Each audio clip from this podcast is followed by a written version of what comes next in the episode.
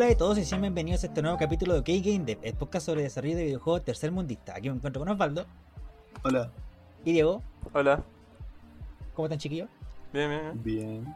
Qué bueno, me alegro saber que hasta calor, bueno, estaba tan bien cuando estaba lloviendo, Sí, aunque sí, llovió sí. torrencial acá, era el diluvio y ahora... Volví a la no, normalidad. Che, su madre, weón, ¿por qué se acaba el verano luego? weón? ¿Qué está? Em, bueno, hoy día es un capítulo muy particular porque traemos de nuevo un invitado. El tercer invitado como tal, pero el segundo capítulo dedicado al invitado, específicamente. eh, que lo trajo el Osvaldo. Así que Osvaldo presenta al invitado. Ya. Esta semana nos va a acompañar Julio Maram, el CEO de Octeto Studios. Eh, nos va a contar un poco sus experiencias como desarrollador eh, de videojuegos y director de videojuegos acá en Chile. Y eh, además de como todo el trabajo que implica el mantener una empresa como tal. ¿Cómo estáis, Julio? Bien, bien. ¿Y ustedes, chiquillos, cómo están? Bien, bien. Bien. O sea, a- Sí. aparte del calor, todo el resto está todo bien, terminando la, terminando todo, la recta final ya. ¿Ya sabemos la fecha? Sí, pues. Ah, ya está. Sí, al fin tenemos fecha de presentación. Sí, así que en ese sentido todo, todo tranquilo. Yo, Eh, yo... oye, Ah, dile dale, dale. No, no, yo quería decir que estoy trabajando en Iguana Vida. Ah, verdad, po, el Diego sí. Empezó la semana pasada. felicitaciones. Sí. Así que... Qué, qué bueno, qué bueno que ahora pueden mejorar el stream, weón. Gracias, Diego. voy a- va a entrar plata al... al, al Qué bueno que va a tener capturador ahora, weón. Eh, a todo esto, algo en la semana que han hecho. Sí, yo, yo estaba jugando. ¿Qué estaba jugando? man? Ah, el- los juegos de persona de ritmo. man, Los, los, los Plat- Platini 2, me falta uno. Estaban súper entretenidos. Mm. Y aparte de eso, me terminé el Spyro 3. Ta- También al, 100, al Pero 117%. en el, en el stream, pues ¿cierto? No, no, no, No, el stream el- terminé el 2. El, el stream Ah, lo ya. terminé por las mías. Al 117% porque no podían ponerle 120 o 115 o 110. No, tenía que ser 117. Y, y eso, pues, si algo usted, chiquillo, algo que la, la semana que ha pasado, que han hecho ustedes, no sé. Eh, yo estoy jugando a Lori, a Lori 2. Eso. Uy, no ¿qué tal tenía mucho está? tiempo. Está muy bueno. ¿Pero qué estás jugando muy, en muy. Empecé. Ya, joder, por jugarlo, weón. El uno me dejó, pero encantadísimo, weón. Sí, no está muy bueno. ¿Y ¿Y tú? Osvaldo, nada? Fue algo fome, weón. Nah, no, yo sí he jugado, weón. Ah, ya. Pero cositas pues que este- tengo que terminar cosas. Por ejemplo, terminé el Resident 4 que había empezado la semana pasada para el capítulo. Eh, y estoy intentando terminar el Kirby Adventure en la 3DS.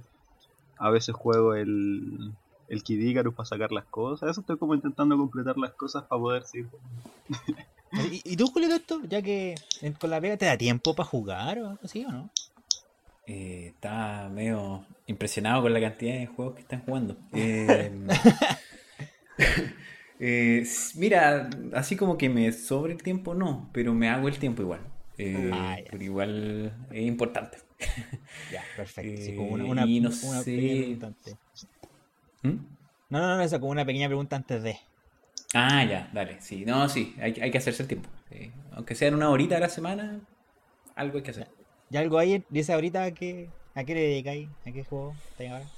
Mira, hace poco me hice de una de una Play 4 para mí, así como fuera de lo que pega. eh, así que estoy jugando Death Stranding. Bueno, bueno. Eh, estoy. Bueno, es el que estoy tan- tratando de darle como más duro. eh, y no es como que obligado, o sea, al final igual lo disfruto. Tenía muchas ganas de jugarlo. Eh, y también estoy jugando. Bueno, Persona 5 también, que no lo había jugado. Ah, así que me estoy perfecto, poniendo ya. al día ahí. Ya, muy bien. Eh, claro, y como, como estoy estudiando juegos como RPG por lo que estamos haciendo. eh, ah, sí, oh, medio spoiler. Eh, ya. Igual, claro, eh, estamos tratando de seguir juegos como de esa onda, como medio JRPG. eh, así que eso, igual tengo muchos, muchos juegos votados, muchos juegos a la mitad, pero en eso estoy ahora. No, con el persona ya estamos listos, ¿viste? Ya, ya buen invitado, se cachó el tiro. Con el persona igual ya son, son calatadoras del persona. po. Sí, de hecho, sí. Sí. ¿Es el Vanilla o el Royal? El... No, no, el Vanilla. Ah, ya. Bueno, ¿eh? Sí. Sí, no Sí, tanto más, pero apretado nomás, apretado ahí de presupuesto. ya, ya, ya, ya. Dije, Bueno, no, estaba- maneras, entre, estaba entre barato el otro. Ahora con la oferta de PlayStation siempre está como a la mitad del precio digital y todo el tema. Así. Eh, en Físico es difícil conseguírselo a un buen precio, pero digital ahora ya no es tan complicado. Yo, yo, lo compré cuando. Yo lo, ese es el, único juego digital que he precomprado, así que lo mismo, siempre- no sé, como de picado de repente me fijo. weón. ¿Cuánto Sí, no, está bueno. Yo, yo ahora, por ejemplo, con eh, ven- venía la, la Play con una suscripción eh, a PlayStation Plus y, y estaba aprovechando, así que, por ejemplo, a- anoche bajé el Control, eh, Ah, bueno. que ese también otro que le tenía muchas ganas. Así que me estoy asustando porque estoy empezando como en Steam, como a acumular juegos que no ya, ya, sí. Clásico. ah, Oh, bueno, entonces, qué ahí. horror. Y me encima juego largo. Pero bueno, ahí ojalá los terminéis todo. Eh, ya, y antes de empezar, como siempre, vamos a compartir las redes sociales de nosotros y del podcast. Así que dale, Diego. No. Eh, em, guion bajo playito guion bajo en, en Twitter y en Instagram. Osvaldo. Hyper-Balas 2 en, en Twitter y Hyper.Bala en Instagram. Ya, Julio. Eh, Octeto Studios en Instagram, Twitter y Facebook. Y Julio C. Marambio en Twitter y en Instagram. Ya, y a mí me pueden encontrar por Eric1 con 5. No, Eric. No, sí, Eric1, estoy bien. Sí, Eric1 con 5 R, tanto en Twitter como en Instagram. Y también pueden encontrar en las redes sociales del podcast, en Twitter y en Instagram, por OK-GameDev. Y en nuestro canal de Twitch, también OK-GameDev, donde estamos haciendo un stream semanal todos los miércoles. Así que, para que nos encuentren ahí también al Julio en caso de que les interese en qué está, en qué sigue. Y vamos nomás a lo que vinimos. Así que dale, Osvaldo. Ya. Primero vamos a partir un poco viendo cuál es el background del Julio. Eh, cuáles son sus estudios y su experiencia antes de dedicarse a, a hacer videojuegos. ¿Qué, qué, qué estudiaste tú, Julio? ¿Dónde estudiaste? Eh, chuta, buena. Mira, yo entré a la universidad el año 99, eh, Ya. a la USACH, a estudiar eh, licenciatura en lingüística y traducción en inglés y japonés. Ya. Eh, estudié en la USACH cinco años, cinco años eh, egresé y me puse a, a trabajar, trabajé un par de años en unas empresas chicas, eh, ocupando principalmente el inglés, eh, como vendiendo unos cursos de, idiomas, unas cosas así. Eh, bueno, en los veranos y, durante la universidad también trabajé en la biblioteca, como siempre estuve pidiendo cosas. Eh, hasta que una profesora de japonés me avisó que había una pega en, en una empresa japonesa. Postulé y quedé. Y esa era una empresa de- del sector pesquero, una, una pesquera japonesa. Eh, y yo lo único que tenía en común con ellos era que me, que me gustaban las cosas japonesas, eh, me gustaba el idioma, había estudiado, eh, pero con la pesca, o sea, me, me gustan los pescados y los mariscos, pero nada más de que eso. Solo los comí nomás. Sí, no, En todavía, entonces. todavía. Eso sí no se me ha pasado. Eh, bueno, y la pega fue más que nada en el área logística, en el área comercial, venta, eh, eh, todo internacional, así que Y me sirvieron harto ahí encargándose más que nada de como de traducción de cosas y ese tipo de cosas. pues, ¿no? Mira, hice algunas traducciones, pero la verdad fue como lo mínimo. Fue como que me, me contrataron por el, por el, claro, cachaba el idioma, entonces me podía comunicar eh, y entender como los códigos culturales que, que había dentro de la empresa, con los- la, la- la- la gerencia que era toda japonesa, eh, algunos eh, también jefes de departamento en, los buques pesqueros que, que tenía esta empresa. Pero al final como que yo casi ni traducía, o sea, yo me, me- entendía con clientes de todo el mundo, les embarcaba sus pescados, coordinaba con navieras, eh, estaba ahí trabajando en el puerto, estuve embarcado también, tuve como 50 días en alta mar. Brígido. eh, La buena experiencia igual. Sí, no, estuvo, fue una travesía súper interesante que me marcó mucho en lo personal y en lo profesional. La verdad que sí. Eh, y nada, pues estuve ahí como cinco años, no, claro, sí, un poco más de cinco años más o menos, eh, un poco menos en realidad. Y de ahí me cambié a otra empresa del sector pesquero, eh, también en el área logística, comercial, eh, y ahí me hice cargo del mercado europeo y asiático. Eh, entonces tenía clientes en, Japón, tenía que viajar igual, tenía que ir a, ver a los clientes, de repente ir a ferias, ahora, esa es como la parte, como el track laboral. Pero yo en mi track como académico o de mis intereses personales, a mí siempre me interesó lo audiovisual, siempre me gustaron los videojuegos, siempre me gustó contar historias y a mí me gustaba mucho el cine. Entonces, eh, con la pega que yo eh, desarrollaba, por ejemplo, con, los, con los japos, eh, yo me pagaba, por ejemplo, cursos, ¿cachai? Como para aprender otras cosas. Entonces, eh, hice un curso en, en la, en la Universidad de Chile de edición de video digital. En ese tiempo uno grababa con cámaras de esas High 8, así como esas mini DV, y tenía que comprar una tarjeta capturadora de video para digitalizar y editar así como en Premiere Como tra- antes del Pro. el. ¿Cómo se llama? El cassette a un. a un MP4 o Más, algo más- parecido. más o menos, sí, ¿no? Era bien primitiva la cuestión. pues. Entonces, pero me gustaba, ¿cachai? Y a mí, yo como que pensaba que quería estudiar cine. Eh, y bueno, ahí estuve estudiando varias cosas. Después hice un diplomado en, la Católica, eh, que es un diplomado de mm, eh, en, el Instituto de Estética, que era de estudios en cine y que era como no tanto de realización, sino que era más como de apreciación, de, de crítica, como de lenguaje.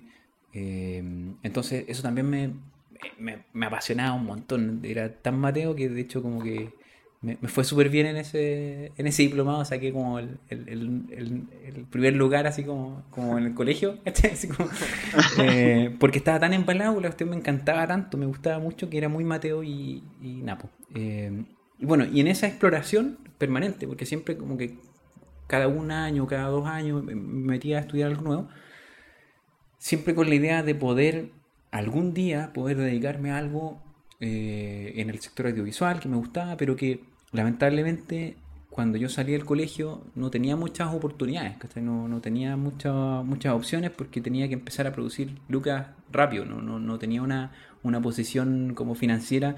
eh, mi familia es súper humilde, ¿cachai? Entonces eh, fue como, ya, ¿sabes que voy a estudiar esta cuestión? Me va a dar herramientas, me va a dar idioma y con esto puedo hacer cualquier pega. Y lo hice así, pero no era así como que yo quisiera toda la vida que ser traductor. pues, ¿cachai? Eh, y, y cuando uno piensa, por ejemplo, en el sector audiovisual, en cine, ¿cachai? Sobre todo acá en Chile, en un mercado tan, tan chico, eh, te das cuenta de que, o al menos mi percepción también como joven, era como que, ya, sabes que si no me metí a estudiar al tiro, eh, después va a ser súper peludo, ¿cachai? Como insertarme dentro de este mundo sin conocer a nadie, sin tener eh, eh, eh, una formación así como académica formal. Entonces estaba como divagando un poco y de repente encontré un diplomado de diseño y desarrollo de videojuegos en lo que en ese momento era la Academia Mac. Estoy hablando del año 2011. 2010 de haber sido porque el 2011 empe- empezó. Y, y dije, oye, videojuegos. Y fui a una charla informativa y creo que ahí estaba el, el, el Andrés Bordeaux de, de Ah. Steam, como que fue a como, "Ah, esta cuestión y más o menos así es la industria. Y fue como, "Oh, weón, eh, hay industria acá, po", ¿cachai? Como que yo no cachaba, ¿cachai? Como que no, no lo había asumido, ¿cachai? Como que era como que, "Oh, puta, yo cuando chico, yo mandé dibujos a Capcom, por ejemplo, eh, para los nuevos Maverick, ¿cachai? Como el, el- el- en la época así como de la Club Nintendo, Ya. eh, que de repente como que habían esos concursos y cosas así, ¿cachai? Como que a mí me gustaba mucho el diseño, eh, me gustaba mucho la ilustración, eh, entonces siempre quise hacer cosas así, pero como que en mi paradigma mental, como que no estaba el trabajar en videojuegos, ¿cachai? Entonces cuando me topé con este diplomado fue como, "Wow, y esto, a ver qué onda, junta narrativa, me encanta la, narrativa, la, literatura, el cine, eh, videojuegos, toda la vida he jugado videojuegos desde chico, desde que tengo uso y cono- conocimiento, así en mi ZX Spectrum. Eh. Entonces fue como, ya, pues, tiremos y veamos qué onda. Así que me inscribí. pues. Y, y nada, pues, ahí conocí a- al grupo con el cual fundamos Octeto. eh, y, y nada, pues el resto ya es, es historia de, de Octeto. Pero más o menos ese es como el background que tengo. eh, En, en términos generales, igual he hecho otras tonteras, pero eso en general. Ya. Oye, súper interesante. igual. Siento que parece a lo que me pasó a mí, pues cuando. Porque también siempre he tenido la misma inquietud. Pero en el momento de salir del colegio también me pasó lo mismo. Así como que nunca se me pasó por la mente el que existía una industria de videojuegos acá en Chile. Mm. Y es cuático igual porque siento que. O sea, yo soy de la idea de que mientras antes la gente empieza a pulir sus habilidades, eh, salen mejores profesionales al fin. Sí. Pero sí, bueno, yo- es cosa de cómo se va desarrollando la industria a través del tiempo. ¿no? eh, sí, oye, pero sé que. mm, no, no, sí, tenía dale. una pregunta con respecto al curso. ¿El, el curso lo impartía uno de los hermanos Burdo o él solo estaba dando una charla? No, él solo dio la charla como introductoria. eh, ese, ese diplomado está diseñado y dirigido por, no sé si ustedes lo conocen o les suena, Oscar Contreras. Me suena. Mm, Me no, suena. para nada. ¿Qué? Bueno, investiguen, investiguen. Eh, sí, eh, bueno, pero eh, dentro de ese diplomado tuvimos varios profesores en el área de, de- de arte, de, de- diseño, de, de producción. Eh, lo bueno de ese diplomado es que tenía un enfoque súper como en, en- más que en, como en el, si bien igual aprendimos como el oficio, así como aprendimos a modelar, aprendimos a animar, etcétera, aprendimos algunas cosas como de, de, de la industria también, eh, era súper enfocado como al emprendimiento. O sea, como de, oye, hay que, esta cuestión tenés que plantearla no como un proyecto, no como una agencia, no, o no como un proyecto en particular, sino que eh, eso fue algo que me gustó mucho del enfoque del Oscar en ese momento, que eh, nos como que moldeó la cabeza como para partir esto como una, ar- articular todo esto como una empresa. En el fondo que funcionara, que tú pudieras tener eh, ingresos permanentes para poder pagar sueldos permanentes, eh, que pudiera hacer distintos tipos de proyectos, eh, etcétera. Eh, porque mm, ponerse a hacer un videojuego no cuesta nada, básicamente, hoy en día. Pero otra cosa es que tú queráis hacer algo un poco más estable y, poder generar trabajo. Y vivir de eso. Mm. Eh, entonces yo creo que ese fue como el mayor aporte que yo rescato de, de ese diplomado. Eh, independiente de las cosas buenas, no tan buenas, eh, eso es como algo que es súper importante según yo. Bueno, bueno. Julio, entonces desde que saliste de ese diplomado, ahí se inició, se inicia Octeto y ese ha sido tu, como dentro de la industria, eh, tu experiencia, solo en, en Octeto, ¿cierto? Sí, sí, yo nunca he sido empleado por otra empresa de videojuegos eh, que no sea Octeto. Eh, ¿Y eso fue en el mismo 2011 o no? Mira, el 2011 nosotros como grupo se crearon dos grupos en el diplomado para llevar a cabo dos proyectos finales.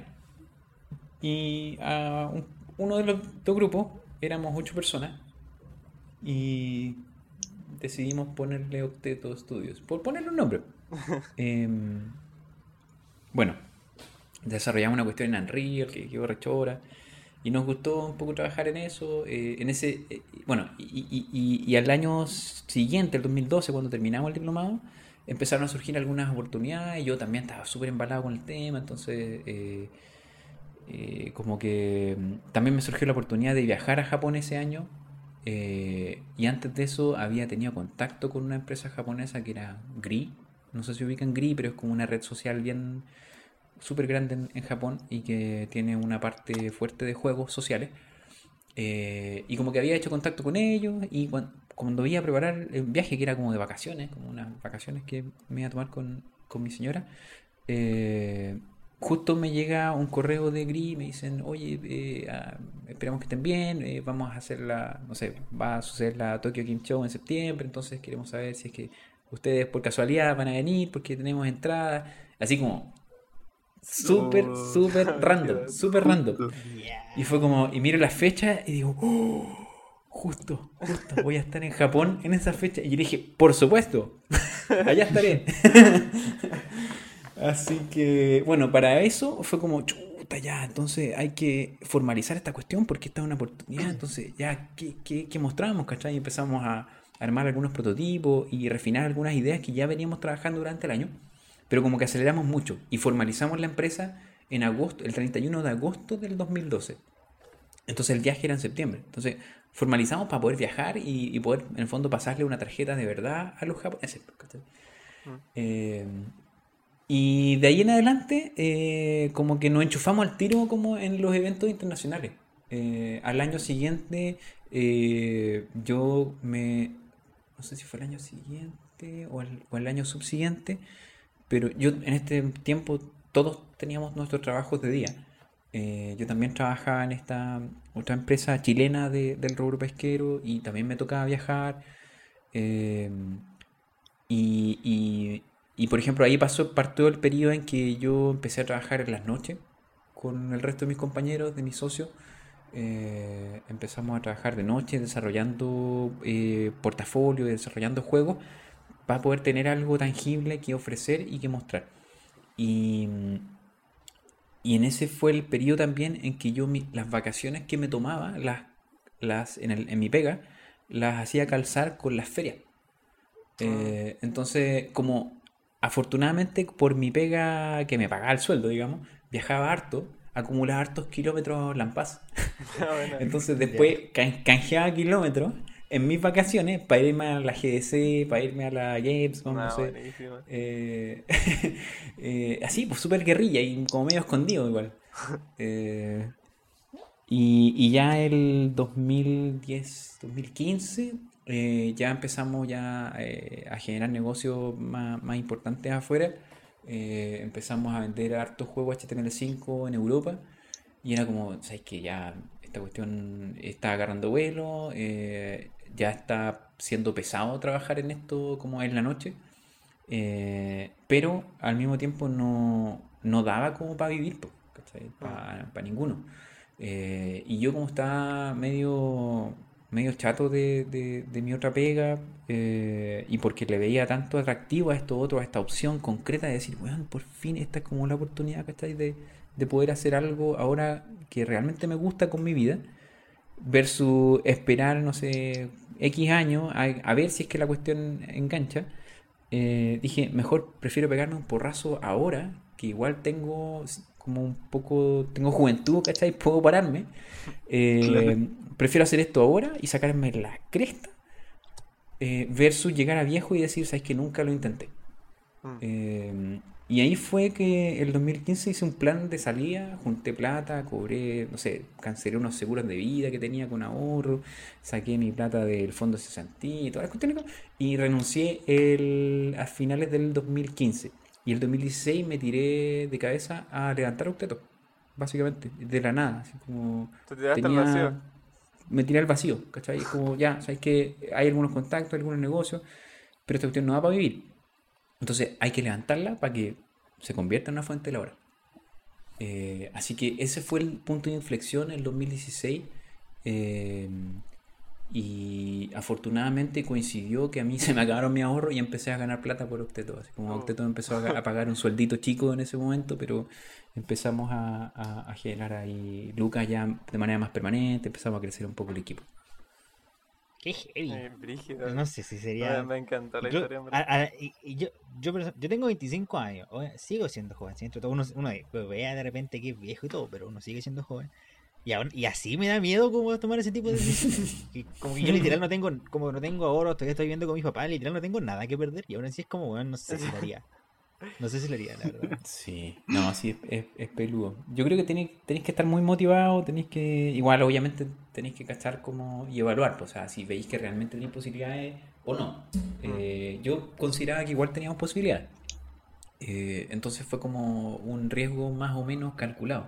Ahora, igual esto tiene un costo importante, o sea, no cualquiera lo puede hacer porque hay un costo familiar, ¿cachai? Hay proyectos, ¿cachai? Que se, que se retrasan. Yo ya en ese tiempo ya estaba viviendo con mi señora, todavía no estaba casado, pero ya estábamos viviendo juntos harto tiempo eh, y teníamos ciertos proyectos y, hubo muchas cosas que hubo que retrasar, entonces igual eh, es heavy, o sea, cuando tú emprendí, eh, te echáis un peso brígido encima y, y tenéis que mamarte muchas cosas muy pencas hasta que la cuestión agarra, agarra vuelo. Pero cuando agarra vuelo y, por ejemplo, yo afortunadamente soy muy agradecido de que podamos tener eh, eh, esta empresa que, que se ha ido construyendo a poco, eh, y que hoy en día nos da trabajo a, a varios y, y en buenas condiciones. Yo soy súper agradecido, lo agradezco como todos los días, pero también sé lo que cuesta. Eh, no, no, no es fácil. Rígido. Rígido, Na- rígido. Nada más que decir. Nada, Sí. nada- otra Después, palabra, no después sé. vamos a profundizar más en eso con las Sí, preguntas. después, claro, después profundizaremos. Sí, sí. Eh, oye, la última pregunta, Julio, sobre eh, así como tu, tu experiencia, etcétera. Eh, tu cargo principal como en el equipo de Octeto, ¿cuál es? Así como programador, artista, sonido. Todo. Eh, pri- O- o principal, todo, mi, ¿cómo mi no? rol está más eh, ligado al, o sea, en lo que es producción del videojuego, estoy más ligado a lo que es diseño. Eh, de Mm. hecho, como que ese ha sido mi, mi rol principal dentro de Octeto, además de dirigir la empresa, además de setear como, por ejemplo, la estrategia eh, comercial, la estrategia como empresa. eh, y ver temas administrativos y, y, no sé, y comprar el papel higiénico, ¿cachai? Como y todas las cuestiones. Eh, cuando tenía oficina, por suerte, o por suerte ahora que no tenemos oficina, me saqué ese peso encima. Oye, Julio. Julio, Octeto, eventualmente pensáis volver a tener oficina porque No, eh, yo creo que sí, eventualmente, pero no sé si es de la misma manera. Nosotros, por ejemplo, teníamos una oficina eh, repiola en Providencia, estábamos súper contentos. eh, eh, podíamos hacer hasta un asadito de repente. ¿Por, por dónde quedaban en Provi? 18. ¿Por dónde quedaban en Provi? Estábamos frente al drugstore.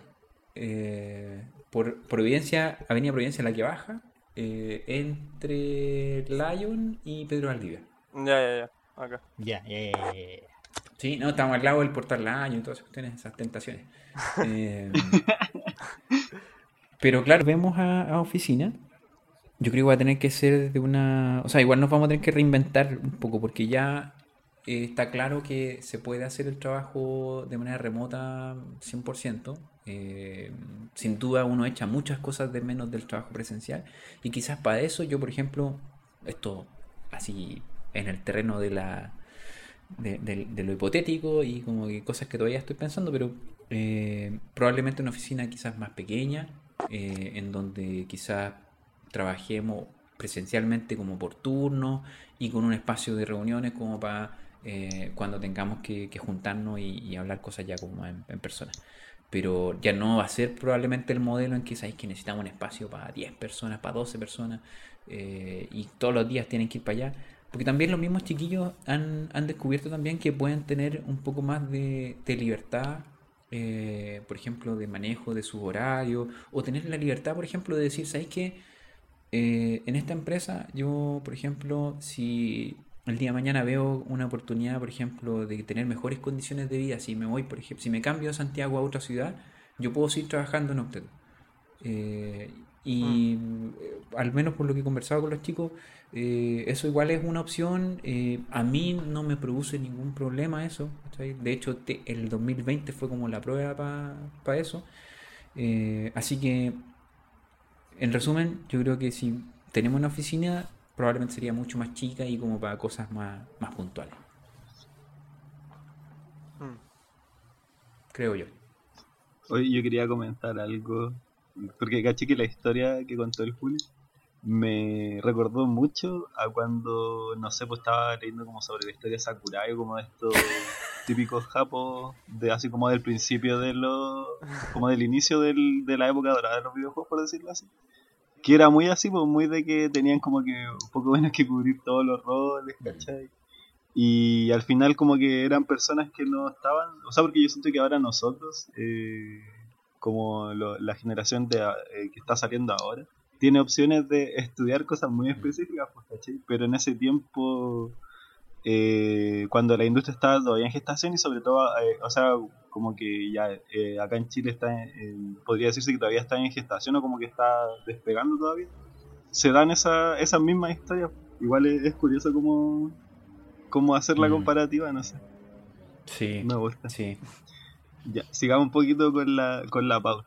Esta la pregunta sobre cómo comienza Octeto ya la contesté. Sí, sí. Eh, pero a- en el. O sea, eh, cuando. ¿Cómo se llama? Eh, pucha, en, en, en relación a la información que está en la página de eh, yo vi claramente como que eh, existía una diferencia entre los trabajos que ustedes hacen así como for hire para como clientes externos y un trabajo que realizan como juegos de autor. Eh, existe como un equipo completamente dedicado a un tipo de proyecto en, en Octeto y cómo balancean como este estos trabajos porque yo creo que a lo mejor eh, no sé yo con la inquietud así como artísticas de cada persona Mm. de cada trabajador a lo mejor hay gente que dirá así como oye sabes que no eh, tengo ganas de no trabajar en proyectos por hire por un tiempo Ujú. ¿cachai?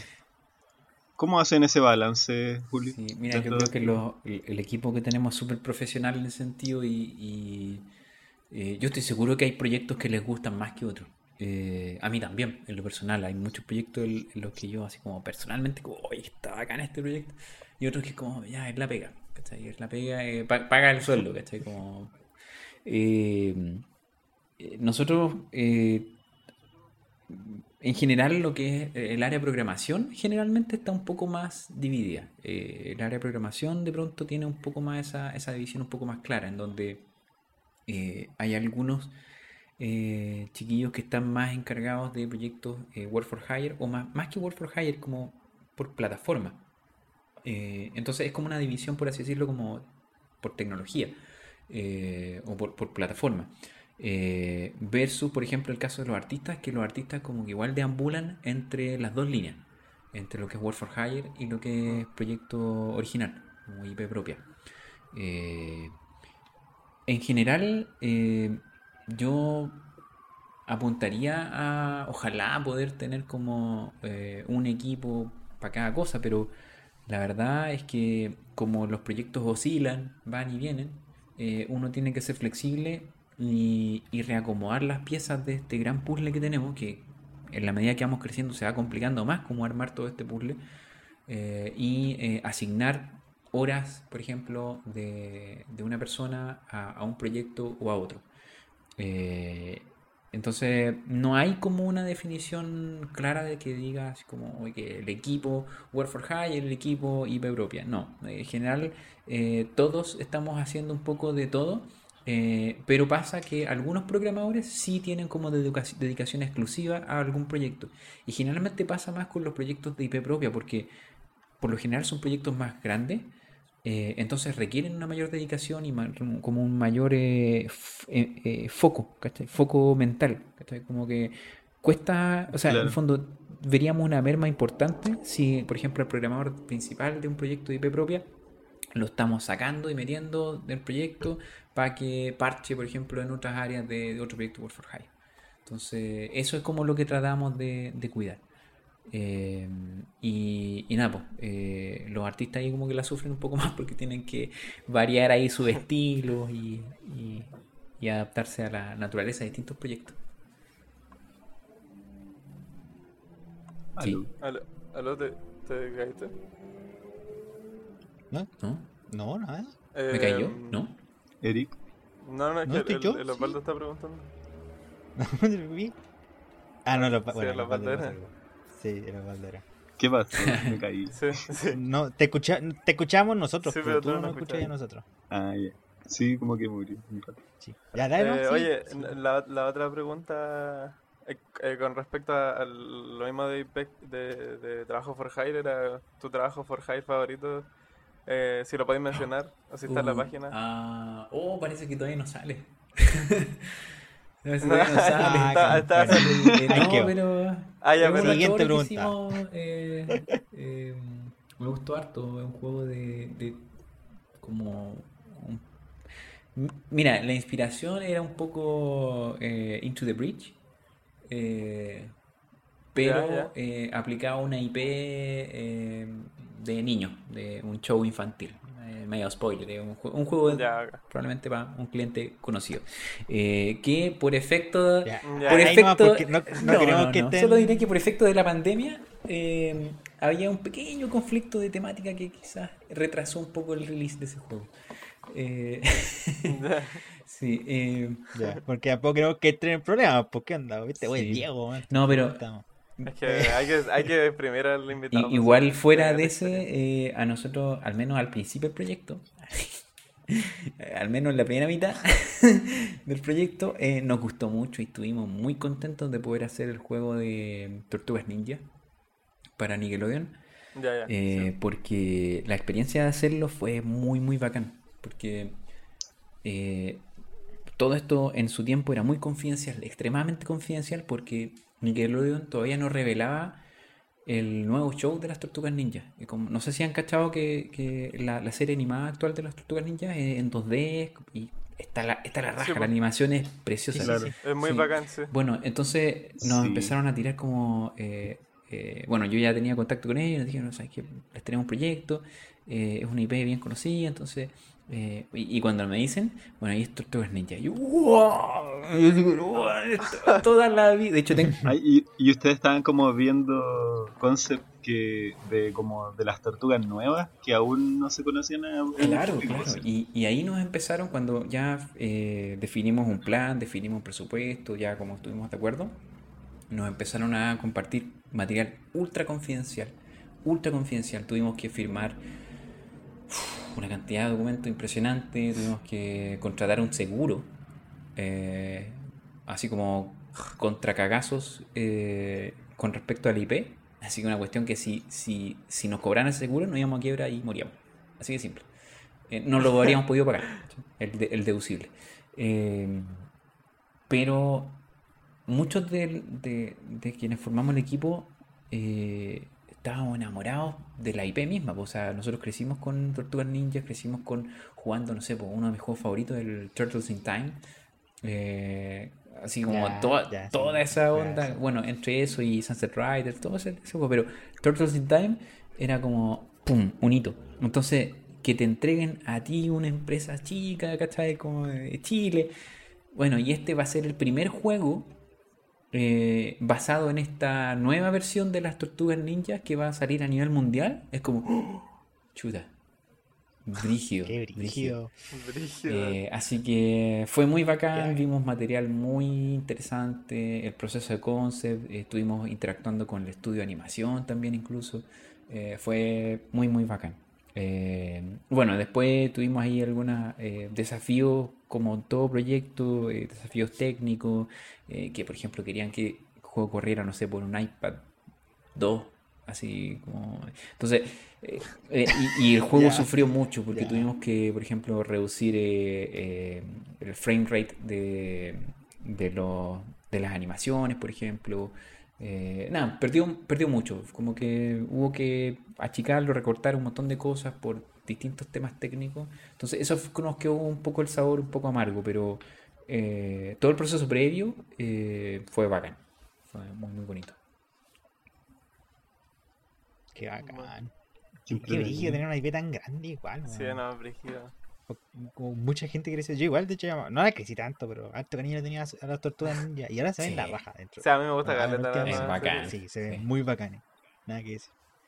El, yo siempre veo como, eh, sigo harto animador en Twitter que a veces como que comparten sketches de ciertas escenas animadas y eh, me gusta mucho la animación. Nunca lo- no la he visto, pero he visto como escenas en sketch, como en Sí. RAF y es muy bacán Sí, la animación. no, es la raja. Eh, con, con respecto a, a- a- bueno, a lo mismo, eh, eh, trabajar eh, con IPs ajenas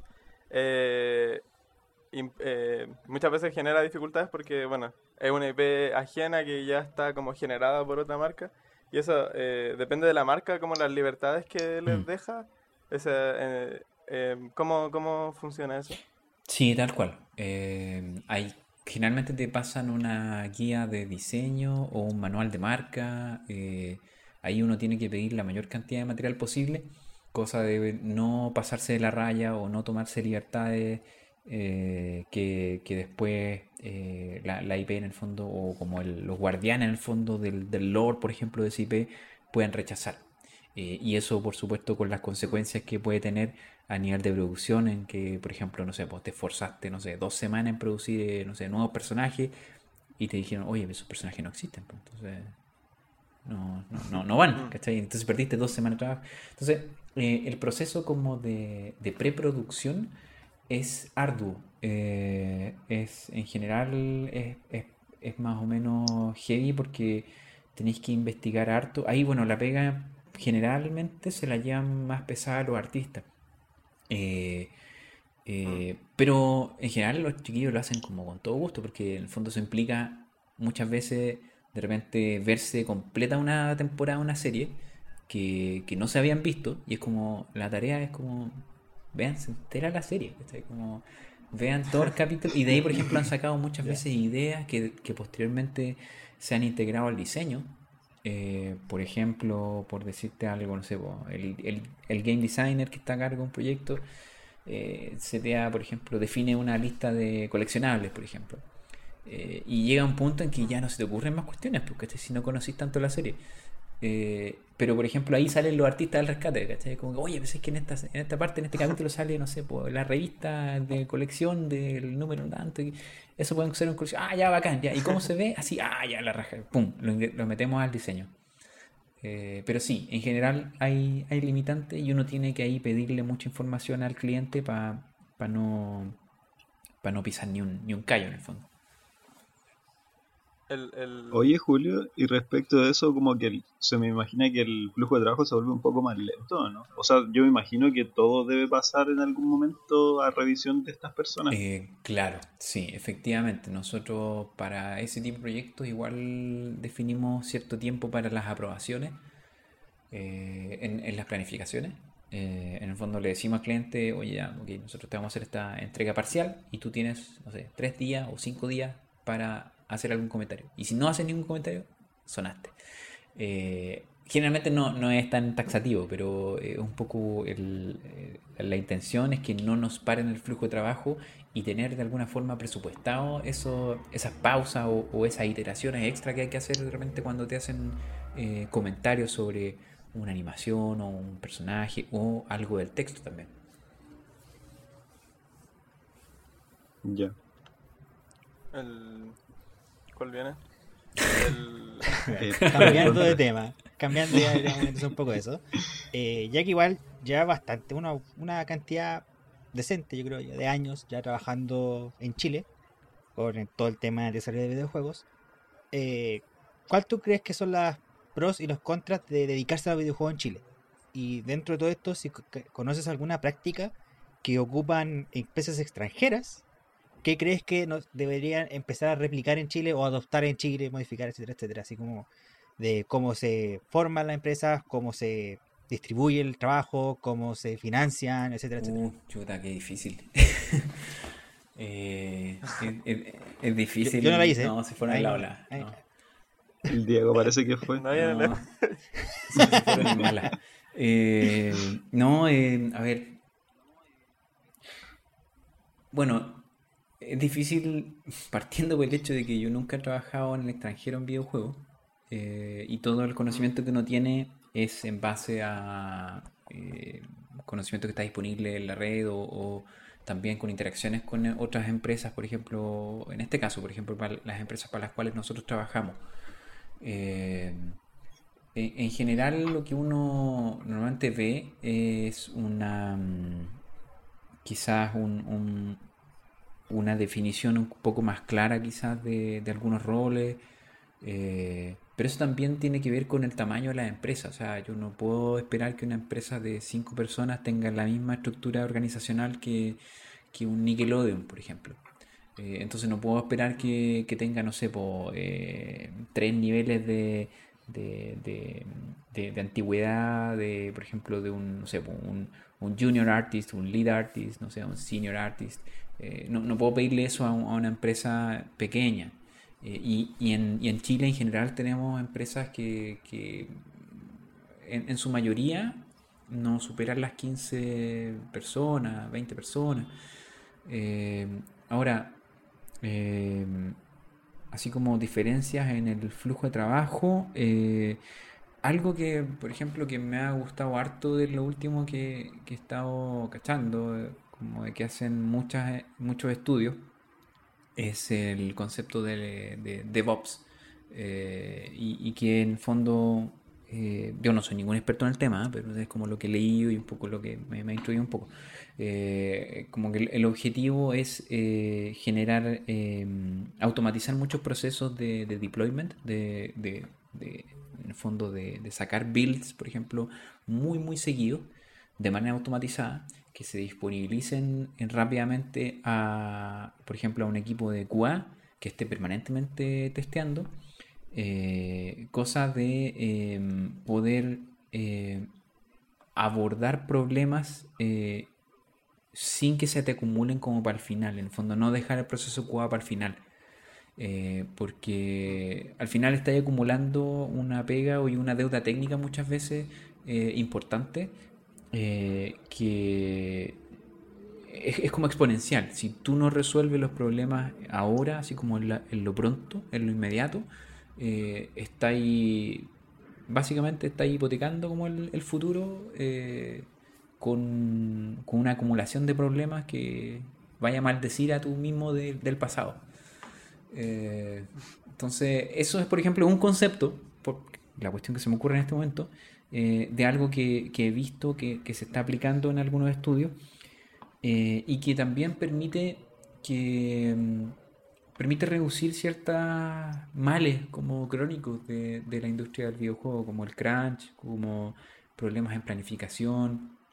Eh, al final son todos estos problemas como de, de exceso de, de sobrecargas de trabajo, vienen un poco por eso, por fallas en la planificación, eh, por no considerar, por ejemplo, imponderables, por no considerar, porque siempre hay problemas, no, no, no hay, no, no, no es que eh, uno pueda hacer un plan y ejecutarlo perfecto, siempre hay problemas. Eh, pero con este tipo de prácticas que son un poco más iterativas, incrementales, tú podís quizás minimizar un poco eso. Y, y mi objetivo un poco como, como octeto en el fondo, a mí me gustaría mucho, por ejemplo, que en el mediano o largo plazo eh, podamos eh, siempre ir mejorando las condiciones y trabajando más relajado. Eh, a mí no me gusta que tengamos, por ejemplo, periodos así como ¡ah! full de darle como caja, ¿cachai? Porque la, fecha de entrega y estar apurado, ¿cachai? ¿Por qué en la industria del videojuego somos así? Y, lo, no digo no solo en Chile, en el mundo. Eh, eh, como que habla mal de, la industria del videojuego, habla mal de, nuestros procesos, habla de que no sabemos quizás hacer bien nuestra pega.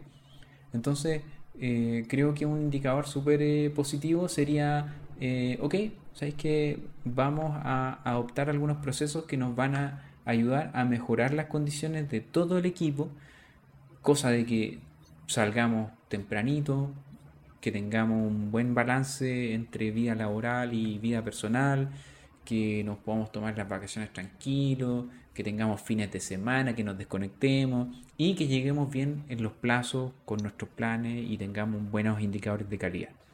Eh, entonces, creo que eh, en general yo esto me, cuesta generalizar porque hay empresas que, que están súper bien en estos aspectos y, y tienen sus maquinitas bien, bien aceptadas. Nosotros creo que dentro de todo igual estamos bien, eh, no, no- no- no estamos como eh, mal en ese sentido, pero siempre hay espacio para mejora. Eh, y, y creo que ese es un, un aspecto que sería bueno eh, como incorporar, adoptar como, como meta. Eh, más allá de decirles algo así como, oye, este proceso, me acordé del tema del DevOps, que tiene es, es ese concepto un poco como de iterativo, incremental.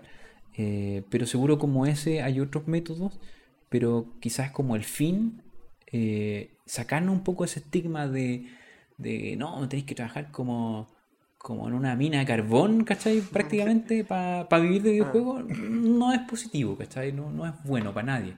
Sí, Me recuerda un poco como al, al caso de Cyberpunk.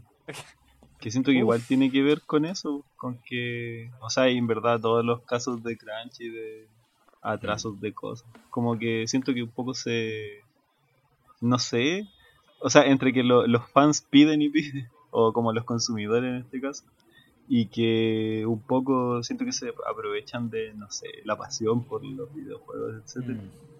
eh, llevan a esas cosas. Pero Igual, como dice Julio, va mucho también de como la organización, de que, sobre todo, eh, comentando un poco en ese tema, sobre todo empresas tan grandes y que llevan tantos años que aún no sepan cuándo no pueden hacer cosas, Mm. Mm. cuándo decir que no, ¿cachai? que, que se nota mucho en el Cyberpunk, como que intentaron hacer tantas cosas y tantas cosas nuevas, ¿cachai? Que nunca habían hecho, que le tiró- salió el Mm. tiro por la culata, ¿cachai?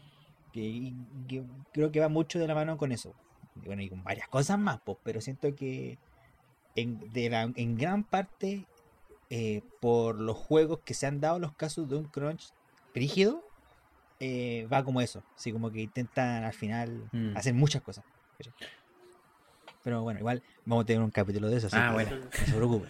Temazo. Está, está- se está cocinando ahí, así que Sí, tranquilo. aquí hay preguntas que iban a eso, en parte las respondiste.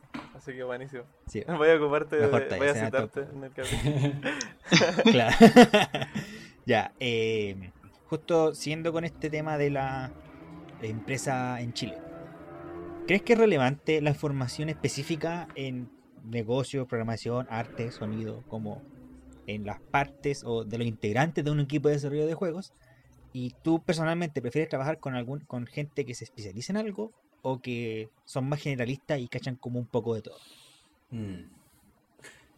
Mira, eh, yo personalmente yo me considero generalista, así como para partir. Eh, no me considero como eh, especialista, así como full enfocado en algo, pero tampoco tengo como un posgrado en nada. Eh, entonces, de partida, creo que desde mi perspectiva, lo que sí encuentro que ayuda mucho de conocer un poco de todo es que te sirve mucho para coordinar equipos y para entender eh, la realidad y las dificultades de cada área. Eh, puedes ser como un articulador, como una amalgama, ¿cachai? Entre distintas áreas. Eh, y eso ayuda mucho, por ejemplo, al game design. Porque tú como game designer, tú entiendes las dificultades que implica programar cierta- ciertas dinámicas, ciertas mecánicas, eh, si tienes ciertas nociones de programación. Asimismo, tú puedes entender qué es lo que implica para, eh, como de carga para el equipo de arte, si es que tú pensáis que para cada evento hay que tener una animación distinta, no sé, ejemplos tontos, pero es un poco, yo creo que eso hay que rescatarlo, yo creo que hay que mantenerlo, no hay que perderlo.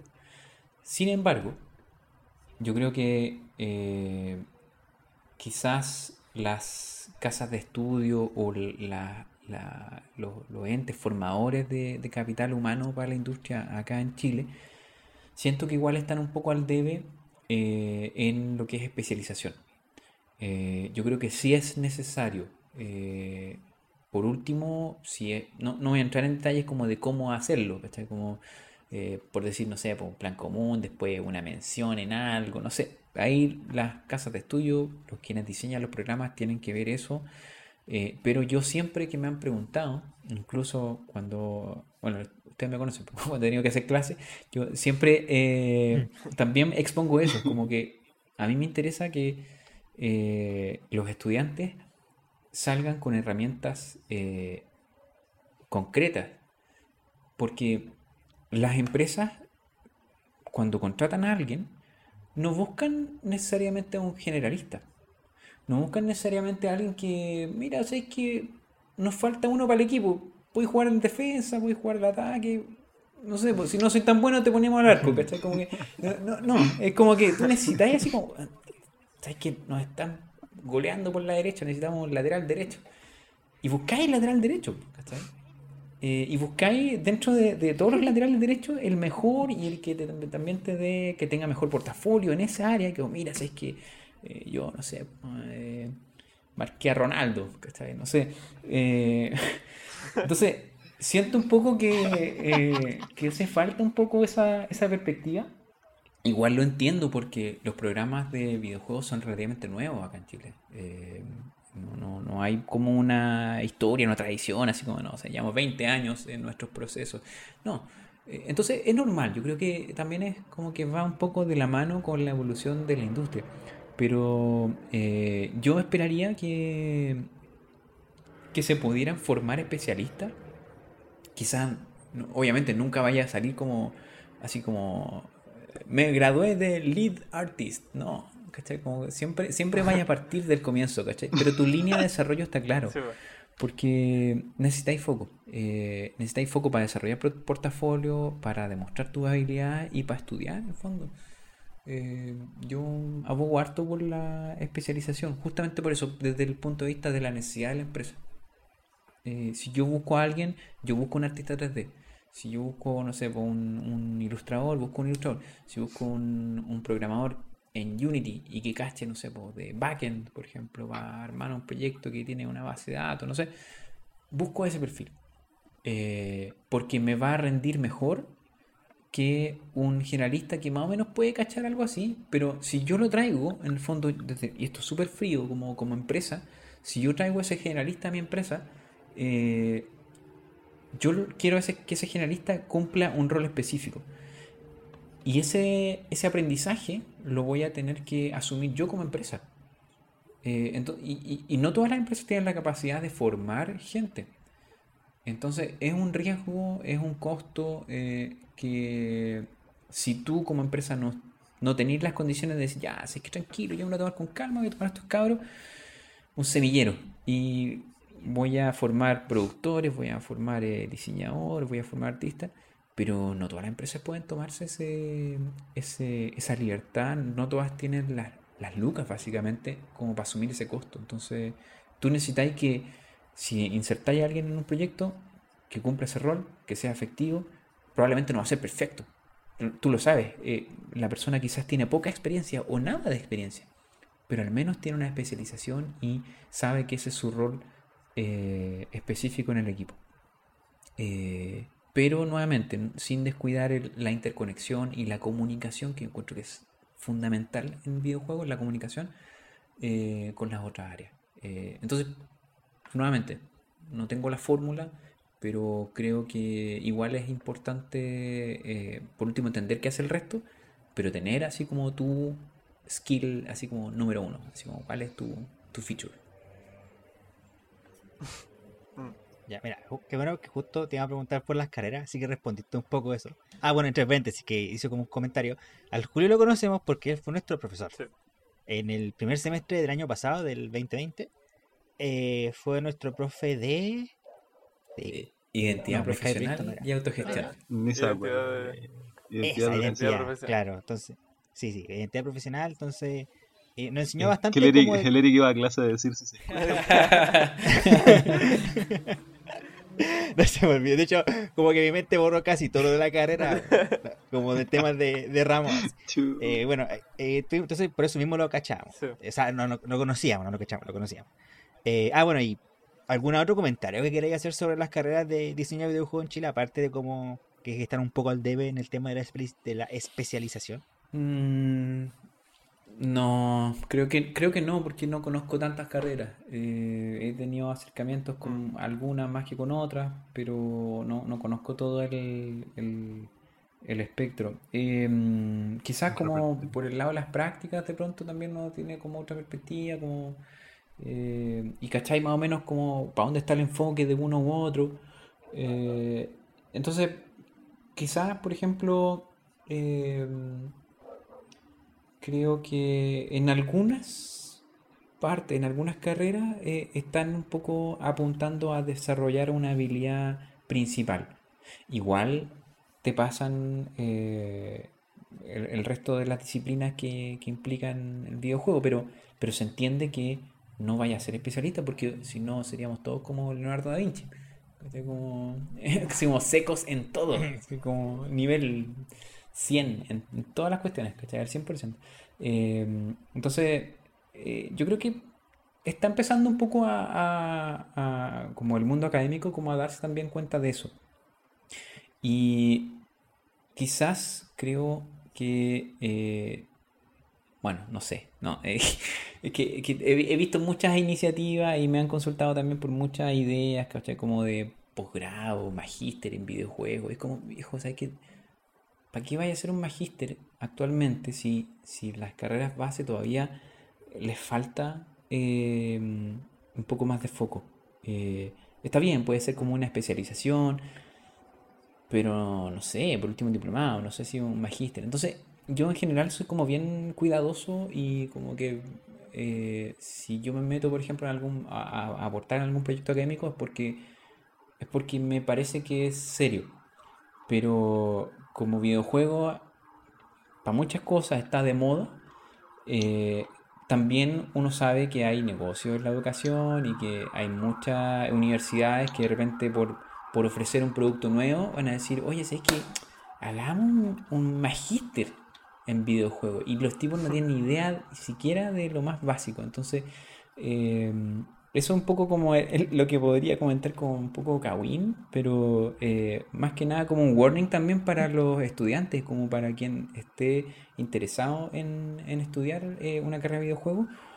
Ojalá eh, que, se informe de, obviamente, de todo el espectro que hay, que más o menos piense en cuál es su habilidad principal o su interés principal y que según eso más eh, cierta historia o cierta tradición, no sé, de, algunas casas de estudio, eh, que defina su, opción. pero que tenga ese ojo porque el, es un, siento que es un camino un poco más largo. no, te mata para nada, no te mata la carrera. De hecho, es súper bueno que tengamos generalistas.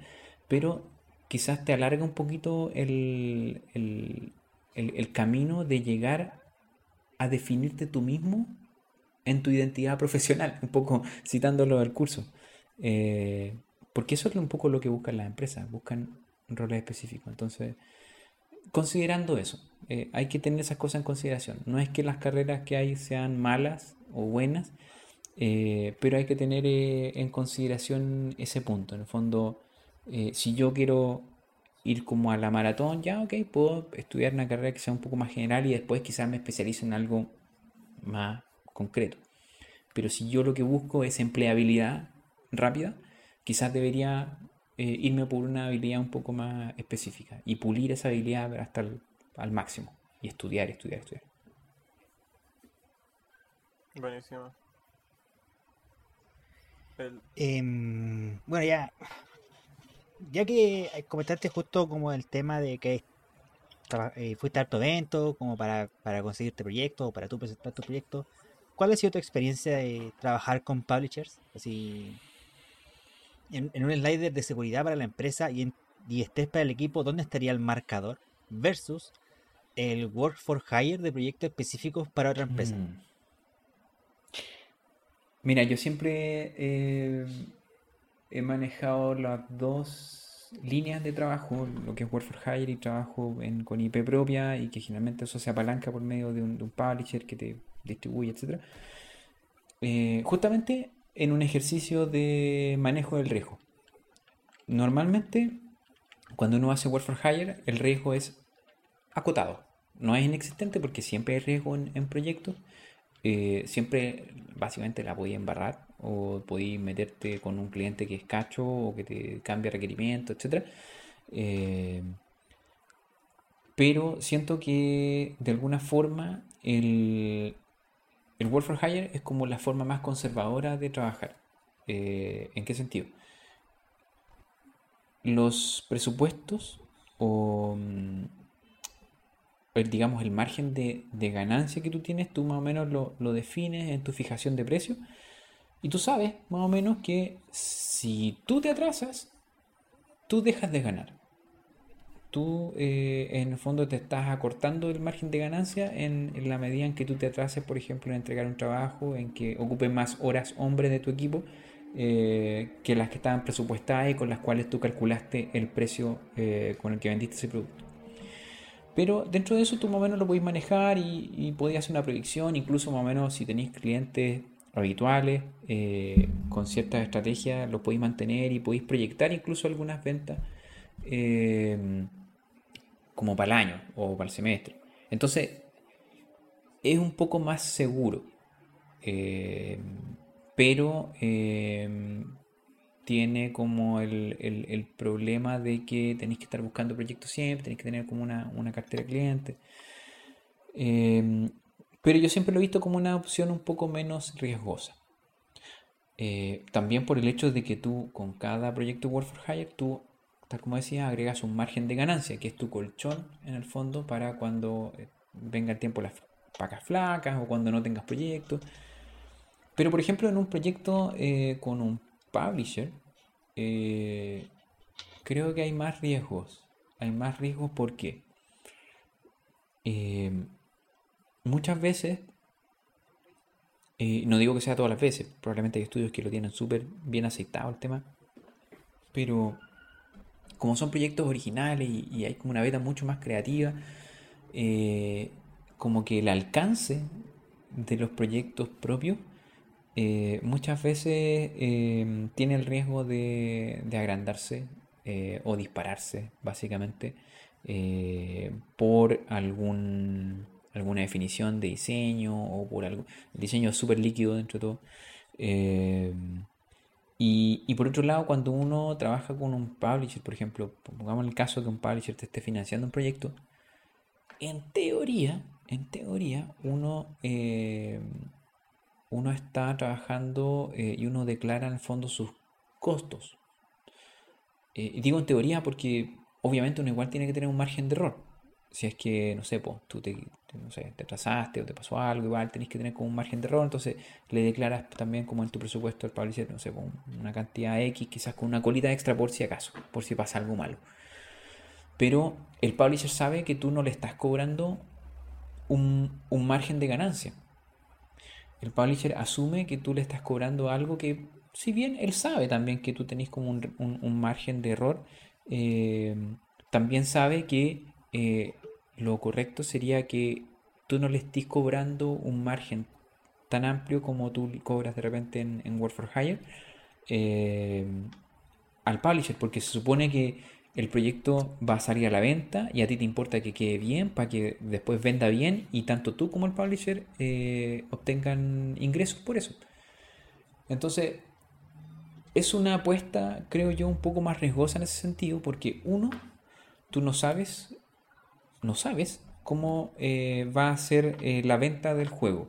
Y si tú depositas toda tu ficha en, que ya sabes que yo voy a trabajar así como al filo, le voy a cobrar así como lo mínimo al, al publisher para el desarrollo, y porque sé que esta cuestión le va a ir bien, y si, si no le va bien, eh, terminaste el proyecto y te quedaste ahí un poco lo, de brazos cruzados. O, o bien le fue bien, pero también tampoco tan espectacular y tenéis que esperar a que el publisher de repente recupere la inversión. Entonces quizás tenéis que esperar dos, tres meses o más quizás como para empezar a recibir plata. Eh, y además de eso está el riesgo de que tú cerraste con el publisher una cantidad de, presupuesto, un, plan.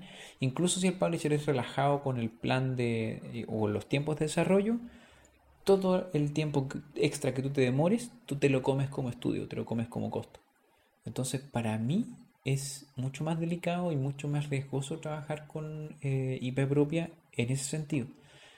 Pero, nuevamente, todos esos eh, riesgos, nosotros como estudio tenemos que saber mitigarlos, tenemos que eh, tener medidas, tenemos que aprender obviamente de nuestras experiencias eh, e ir mejorando nuestra puntería cada vez para que no se nos escapen los alcances, para no tener atrasos y, efectivamente al, al final del proceso hacer un buen juego para que, para que venda bien y eso te reporte un ingreso pasivo una vez que terminaste el proyecto. Eh, así que yo le tiro más riesgo al, al- proyecto propio que al, al Work for Hire. Siento que Work for Hire es como ya como un poco más, más, fome que de repente, pero eh, eh, te, te- te asegura al menos eh, podís proyectar de manera un poquito más concreta. Buenísimo. Em, Julio, el- con respecto a... Yo he cachado que en, en- al menos en el portafolio que tienen en su página web, eh, tienen altos juegos eh, HTML, Mm. o sea, juegos de Ujú. web. Eh, y bueno, eh, ¿crees que actualmente los juegos de web están eh, en decadencia? Porque bueno, en general la mayoría de gente juega en el móvil. eh, y eso, la- ¿las marcas les siguen pidiendo juegos web o eso ya no se da tanto? Sí, mira, todavía existe el mercado web. Uno todos los años es como es como que no, sí, no, los juegos web no. no, está- Pero, ¿sabes qué? Eh, la verdad es que eh, hay algunos mercados que funcionan todavía eh, en, en donde los juegos web todavía son relevantes. Por ejemplo, Japón. Y hay otros mercados emergentes en donde quizás las conexiones tampoco son tan buenas, eh, como para estar descargando, o, el acceso a dispositivos, por ejemplo, un chancho de, teléfono, por ejemplo, un smartphone cabrón, eh, es un poco más inalcanzable o, más difícil de obtener. Eh, y en esos casos, y en algunos territorios en particular, el juego web todavía funciona y todavía es requerido y todavía requiere mucho contenido nuevo permanentemente. Entonces, Mm. Si bien obviamente no es lo mismo que, que hace unos años, eh, por ejemplo, nosotros igual tenemos una clientela en, en HTML5 que, que permanentemente no- nos pide proyectos con esa tecnología para esas plataformas. Eh, entonces no podemos como eh, simplemente decir, no, ya, murió. Como que toda- todavía tenemos negocio en esa área y, y lo vamos a seguir desarrollando eh, en la medida que el mercado se, se mantenga. Eh, pero a nivel global, claro, o sea, hoy en día hay muchas más herramientas, la- eh, no sé, eh, hay mayor acceso a, hardware más poderoso, las conexiones están más robustas. eh, claro, obviamente yo creo que no es una cuestión como tan de largo aliento, pero todavía está ahí, todavía aguanta. Mm, Interesante. Yo, yo pensé que estaba como yendo así para abajo. No, no había pensado que en verdad en algunos territorios podría... Sí, sí, es, es- es loco eso. Pero me, indica, me indica que es como de esa. Dale nomás, Sí, Julio. no, comentarle eso, ¿no? Porque también pa- a, mí- a- a nosotros también nos pasa un poco eso. de- o sea, por estar medio en el negocio cachamos, pero de otra forma sería como, ah, pero ¿quién juega en portales?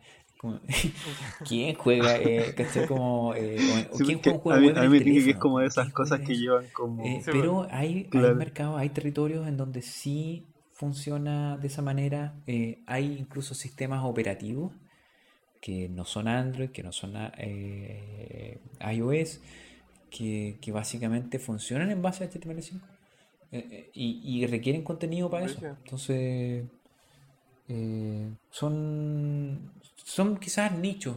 Eh, hoy en día no es como meterse, por ejemplo, a, a móvil. O sea, yo- para mí móvil es, a mí Sí, móvil como, uh, wow, así como respeto, porque es, es un, es, un, ah, es un océano rojo. El... Eh, Osvaldo, ¿te voy a decir algo? Eh, no, no, no. Que me tinca que es como esas cuestiones que siempre dicen así como que llevan.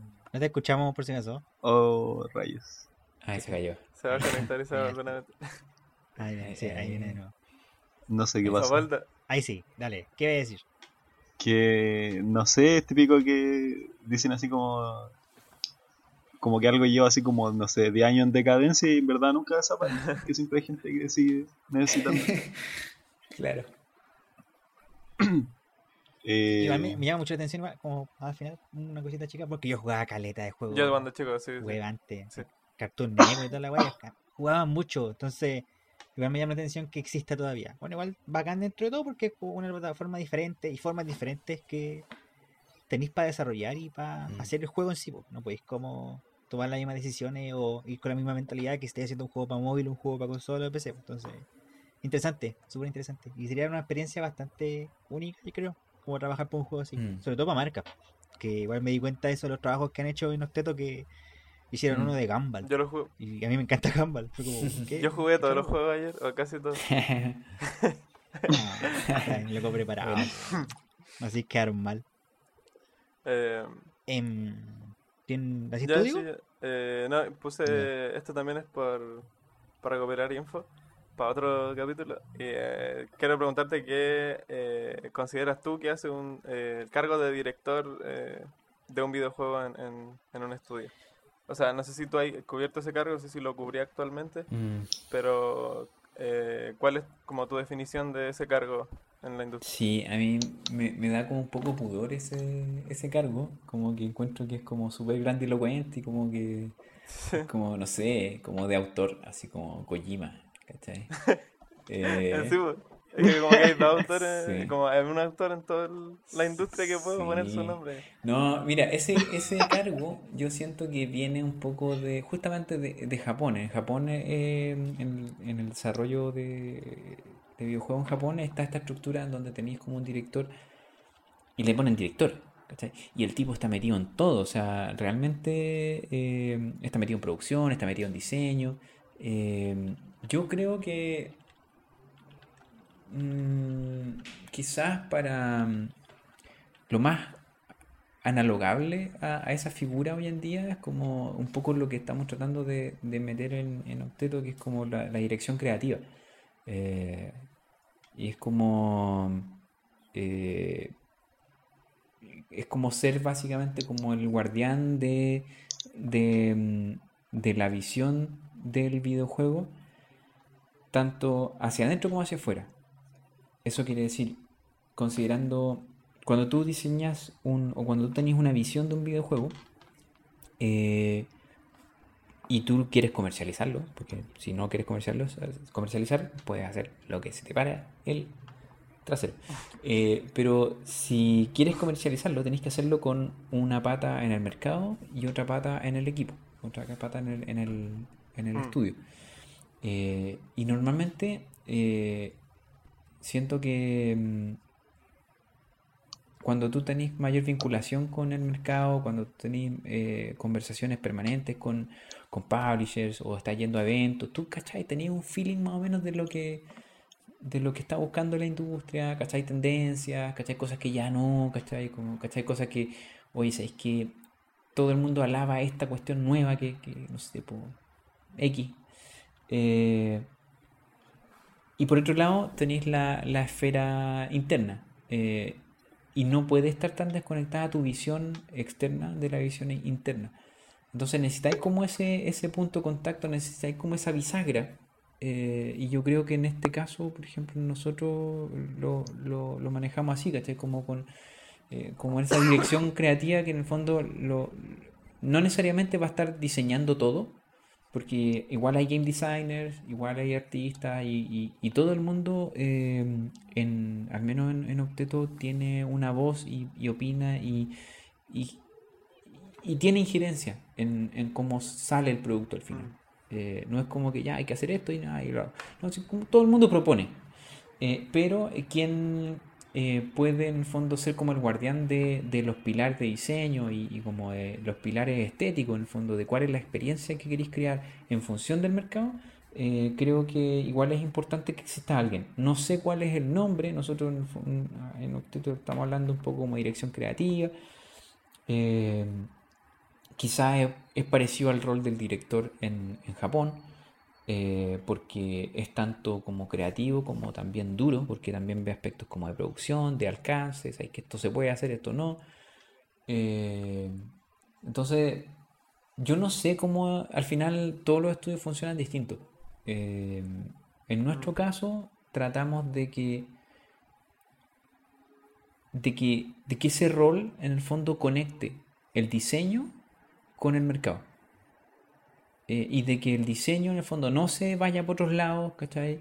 Porque quizá el diseño de pronto, eh, no sé, eh, es imposible transmitir todas las experiencias a tu equipo de manera directa, sin que haya una pérdida. Entonces, igual tenéis que tener como una, mm, una dirección, como ciertos límites. Entonces, quien pone esos límites en este caso sería como el director creativo. Ya. Y como una última pregunta ya como, digamos, SEO, para pasar a otros tipos de preguntas. Eh, el último gran juego que hicieron, pero que lanzaron en realidad, fue CyberOps, que está disponible Sí, en sí, Steam. está en oferta, está en oferta, chiquillos. A- Eh, a, a mitad de precio, mitad de precio. Ah, mitad de precio. aprovechen está en Ah, oferta. ah, ¿Va a estar hasta el lunes? ¿Hasta el próximo No, hasta el lunes? 6. Bueno, Oh, pero, pero, pero, el spoiler, spoiler. Después va a venir otra, otra venta, así que ya. Ah, buenísima, Sí. buenísima. Ah, ya, bueno, filete, para que estén atentos. Entonces, eh, ¿cuáles fueron los desafíos en hacer CyberOps? Ya que dentro de todo, igual viendo como el portafolio que tienen en su página, eh, fue su Mm. primer juego para PC. Eh, como de IP propia, por lo menos. ¿Cuáles fueron los desafíos? Yo creo que todos. todos los desafíos. Eh, fueron desafíos, a ver, fue nuestra experiencia, eh, fue nuestra primera vez eh, con, en, en todo aspecto, o sea, eh, en trabajar con un publisher, en desarrollar un juego propio, así como para, para una plataforma nueva. Nosotros, por ejemplo, antes de, CyberOps, eh, teníamos muy poca experiencia en Unity, muy poca experiencia. Eh, lo- los programadores que, forman parte de Octeto, bueno, es cosa de mirar nuestro portafolio. Nosotros habíamos hecho puros juegos web, una que otra cosa media, media móvil, pero muy poco eh, en, en Unity. Entonces, eh, menos en un, un juego de mayor alcance, de mayor escala. eh, entonces, tuvimos que aprender muchas cosas en la marcha. Tuvimos que ponernos al día en, en muchísimos aspectos, tanto técnicos como comerciales también, en marketing, producción. Fue un estrés, eh, como un, eh, un periodo en el que se nos exigió en todos los aspectos que te puedas imaginar dentro de un estudio. Hubo estrés, hubo eh, estrés provocado porque de pronto los chiquillos de no cachaban cómo hacer algo.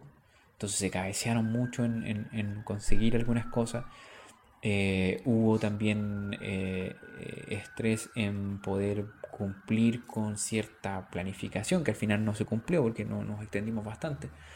Por suerte nosotros teníamos este modelo mixto en el fondo, que eh, seguíamos haciendo proyectos Work for Hire por detrás. Entonces eso nos permitía tener como esa tranquilidad eh, financiera, por así decirlo. Pero eh, aún así, yo creo que mm, fuera de, lo- de los, de los desaf- desafíos mismos del diseño, porque también el diseño era súper eh, ambicioso eh, y súper eh, como, ¿cómo decirlo? Súper no mainstream. Cyberops es un juego que está hecho para replicar o darte una sensación de, de cada uno de los procesos que tiene que llevar a cabo un operador, entre comillas, eh, al momento de monitorear una operación eh, remota de otro agente. Y eso tenía, eh, se sustenta sobre algunos, algunos pilares que algunos se cumplieron y otros yo creo que no. Por ejemplo, nosotros necesitábamos que, queríamos que fuese un juego súper inmersivo, en donde tú te sintieras como, no como un overmind que controla a cada uno de los personajes y ya quiero micromanagement de estos monos, entonces tú anda para acá y tú anda para acá y yo lo muevo, ¿cachai? Y, y pincho aquí y el mono va ahí y no va a otro lugar, ¿cachai? Como, como normalmente en los RTS. Entonces, como por definición, el juego era como, no, pues, estos tipos son humanos, son personas, entonces tú les podés decir como instrucciones generales y los tipos van a hacer algo que más o menos les va a tincar. Eh, entonces, eh, la idea era como crear un poco esa desconexión por diseño, por diseño era así, ¿cachai? Como había que crear esa desconexión en donde, ok, si yo quiero que el otro se sienta como un ser vivo, yo no lo puedo controlar como si fuese un robot. Tiene que tener cierta independencia. Entonces, eh, yo creo que no logramos eh, quizás eh, desarrollar una inteligencia tal como para que los personajes se sintieran independientes y además inteligentes. Entonces, entre medio hubo que adaptar muchas cosas y hubo que empezar como a, restringir esa autonomía que tenían los agentes y a hacer que tú pudieras manejarlo mejor porque también nos empezamos a dar cuenta de que los jugadores tenían cierto nivel de frustración porque de repente tú querías que se fueran por un lado y, y tú como operador tú veías que estaban los enemigos en el otro pasillo pero los agentes no, po, ¿cachai? porque son otras entidades entonces por diseño los tipos se iban para allá, ¿cachai? Porque oh, a menos que tú les pusieras una alarma, ¿cachai? Como les ponías como un marcador donde tú les decías, sabes que esta área no te metáis. Pero si tú no hacías eso, los compadres iban igual. Eh, entonces, eh, cosas, situaciones como esa. eh, eh, y, bueno, y otras cuantas que, que definitivamente no, no, no, quedaron bien y después las corregimos. Pero eh, yo creo que fue un proyecto súper ambicioso eh, a nivel de diseño muy aterrizado a nivel de gráficos. eh, lo, lo hicimos, lo, lo bajamos, pero así, pero al mínimo, porque yo cuando empecé a diseñar ese juego fue por ahí por el 2016, 2015. Y dije, a ver qué equipo tenemos. Tenemos un equipo, no tenemos artistas 3D, no. Eh, tenemos artistas 2D, sí. tenemos desarrolladores, claro, ya, ok. No, no podemos hacer una simulación explícita de la realidad. Tenemos que hacer algo más eh, minimalista, un poco más abstracto. Entonces eh, empecé a rayar la papa ahí con, con algo que siempre rayaba la papa, que Ghost in the Shell, la película del 99, por ejemplo, para mí es como la Biblia. Eh, entonces encontré tan bacana esa experiencia y como dije, oye, ¿sabes qué? Esta cuestión no está hecha. Eh, y efectivamente en el pitch era súper interesante y, muchos publishers es como, "Oh, oye, qué interesante. O de repente una revista, un, oye, qué buena pre- premisa, pero está la raja. Yo creo que eh, quizás fue un juego que deberíamos haber hecho más adelante.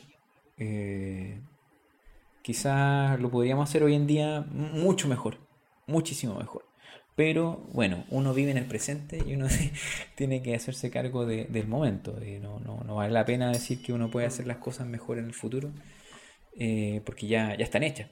Eh, pero no sé, yo creo que mm, fue un aprendizaje en todo aspecto, aprendizaje brígido a nivel de diseño, a nivel de producción, a nivel de comercial también, por ejemplo, en nuestra relación con el publisher. Hay muchas cosas que nosotros aprendimos y que yo, por ejemplo, hoy en día digo, ¿sabes que esta cuestión yo no la voy a hacer de nuevo? Eh, o la vamos a hacer distinto. Eh, y, y- y está está súper claro en el fondo, te- tenemos súper claro nuestro aprendizaje. Eh, así que, no sé, yo podría hablar un día entero de Cyberus, pero no quiero darle la lata, así que... Ya. No, no, súper interesante en verdad. Sí, súper sí, súper interesante. Eh, bueno, ya, saben ya.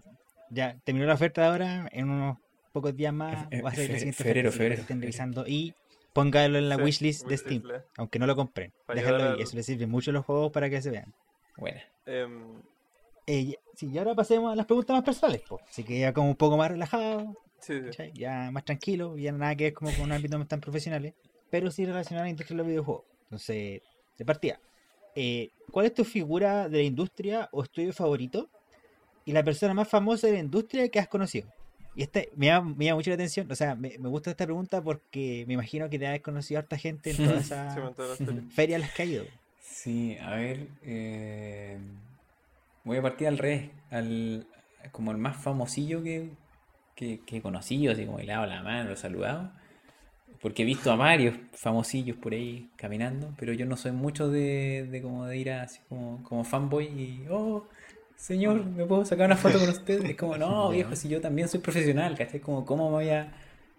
¿Cachai? Para mí es súper importante eso, es como que, ya, ¿sabes que Estamos en una feria y somos colegas, ¿cachai? Estás bien, tú tenés mucha más experiencia, pues. pero somos colegas. Pero reconozco que eh, la vez que eh, saludé a un compadre y le dije, oye, viejo, ¿sabes qué?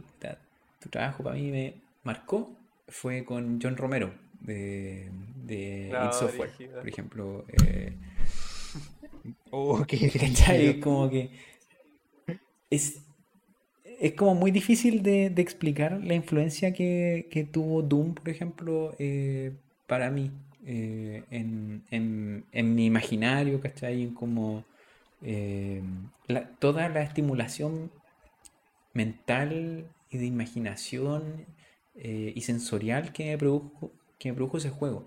Entonces, eh, yo siempre he sido muy... Me, gusta mucho ver documentales y, y leer la historia de, de estudios y, y siempre he encontrado que id Software, al menos en su, en su etapa inicial, fueron súper rockstar, fueron súper eh, Mm. rupturistas a nivel tanto de diseño como también a nivel comercial. Ellos fueron súper atrevidos en, en sus estrategias comerciales, se mandaron unas jugadas eh, de negocios bien movidas y, y les resultó. Eh, entonces, en una GDC andaba ahí el, el, el chascón Romero. Eh, así que nada, pues ahí lo, lo saludé, le llamaba, le pasé mi tarjeta, me pasó la de él, ¿cachai? Y me saqué una fotito ahí con él, obviamente. Eh, así que ese es como mi, mi, mi rockstar o como mi figura que el más famoso que con el que he interactuado. Ay, pero hemos visto mucho. eh, eh, pero no, no voy a decir nombres, pero hay muchos otros. Yo, yo igual los los- los- agarro para el lecheo. Por ejemplo, otros cabros de, de otras empresas que de repente dicen, "Uy, van y se sacan la foto con Tim Schafer o con, no sé, con, con Lucas Pope, ¿cachai? Como ya, ok. Ok, ok. Sí, son buenas onda, ¿cachai? Pero, ah, no sé. Al menos a mí me, me pasa un poco eso. Como que me da un poco pudor y como que viejo así. eh, Sí, no sí. sé. Es, es difícil. Ahora también tampoco quiero juzgar porque es normal que uno sienta admiración por esas personas. Y la otra pregunta, ¿cuál era? Ah, el estudio. El estudio más Claro, estudio, claro, estudio o figura de industria Sí, favorita. eh, yo hace un tiempo estoy rayando un poco la papa con eh, Super Giant Games. Eh, me, me gusta mucho eh, la estructura que tiene el equipo, eh, cómo han generado eh, IPs poderosas eh, y, y cómo han logrado con todos sus proyectos eh, mantener una identidad por la cual son reconocidos.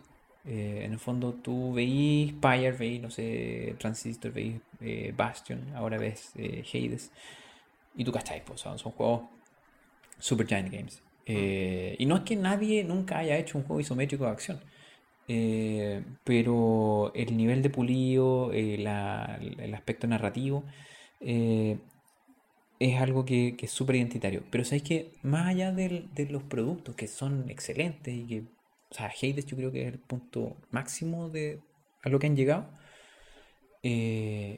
a mí me encanta, por ejemplo, que sean un equipo chico. en donde, Mm. por ejemplo, tú conocí, tú sabís bien quién es el, el- desarrollador eh, principal, tú sabés quién es la directora de arte, eh, tú sabéis que tienen un, un equipo de, de audio estable dentro del, dentro del estudio, porque para ellos la música y la narración es súper importante. Entonces, tienen al Darren Korf, por ejemplo, ahí componiendo eh, música todo el día en la oficina, diseñando audio, grabando voces. Entonces, es como que se siente, al menos desde mi perspectiva, como algo súper cohesivo eh, en donde todos opinan, tienen procesos que, son súper interesantes de, de observación del juego, en los reviews que hacen, donde todos opinan. Eh, entonces creo que a mí me vuela un poco la cabeza que un equipo relativamente pequeño como ellos estén haciendo este tipo de juegos con el impacto que están teniendo hoy en día. Y, y a mí me encantaría, por ejemplo, que o adoptar algunas de esas prácticas y, y que Octeto en el fondo llegara a ser un, un referente como, como lo son ellos. Mm. Bueno, igual lo- un mejor ejemplo yo creo que sobre todo de la industria, en la industria de ahora, no, no creo que haya, o que sea tan Mm. conocido, sobre todo. eh, que in- incluso, por ejemplo, esa cuestión de que todos los integrantes del equipo juegan el juego que están jugando. No tienen como. O sea, tienen gente dedicada como a jugar, pero de todas maneras le piden al, al equipo entero que jueguen y que den su, su feedback en desarrollo, en, en- en- en Relación. relación al, al juego en el que están en el momento, porque en este caso Claro. el último fue Hades. Eh, ya. ¿Cuál es, justo bueno, que comentaste al comienzo que estáis jugando ahora, eh, y bueno, y llevas toda tu vida jugando? eh, ¿Cuál es tu juego favorito? Y Ah, aprovechando que también comentaste tu gusto por lo audiovisual, eh, tu director de cine favorito y, o, arte, o arte favorito, así como algún ilustrador, eh, algún músico, etcétera, Uy. etcétera. Ah, ya, que yo soy súper malo para decir como el, el- el favorito o los favoritos, pero Para elegir. sí, como que nunca he podido definir así, oye, ¿cuál es tu libro favorito? ¿Cuál es tu película favorita? O son muchas, Sí, es verdad, es verdad. pero Ya, pero dentro de los que más te gustan, a, a mí me pasa lo mismo. Ahora, ahora recién me como que me estoy decidiendo quizás como si lo llamaría mi favorito, pero Claro. Ta- Un poco para no cachar estoy- las inspiraciones detrás. de- claro, claro. De los Alguno de tus favoritos, por- por directores, por ejemplo. ejemplo. O, o videojuegos, ah, ya, O. Bueno, yo soy un ñoño y lo acepto del Metal Gear Solid 1. El de... Ya. eh, Ya, Bueno, y a- a- perfecto. hasta el 3 para mí son como masterpieces. O sea, de verdad encuentro que. Sobre todo el, el, el 1 PlayStation 1, que fue como. Para el contexto de la época, eh, brígido. O sea, introdujo un, un contexto de, de- un concepto, perdón, de, de- de narrativa eh, muy ligada al, al cine, eh, que no se había visto en videojuegos hasta ese momento. Eh, y, bueno, también me, gusta mucho el estilo de Kojima porque eh, encuentro que como el tipo también es fanático del cine,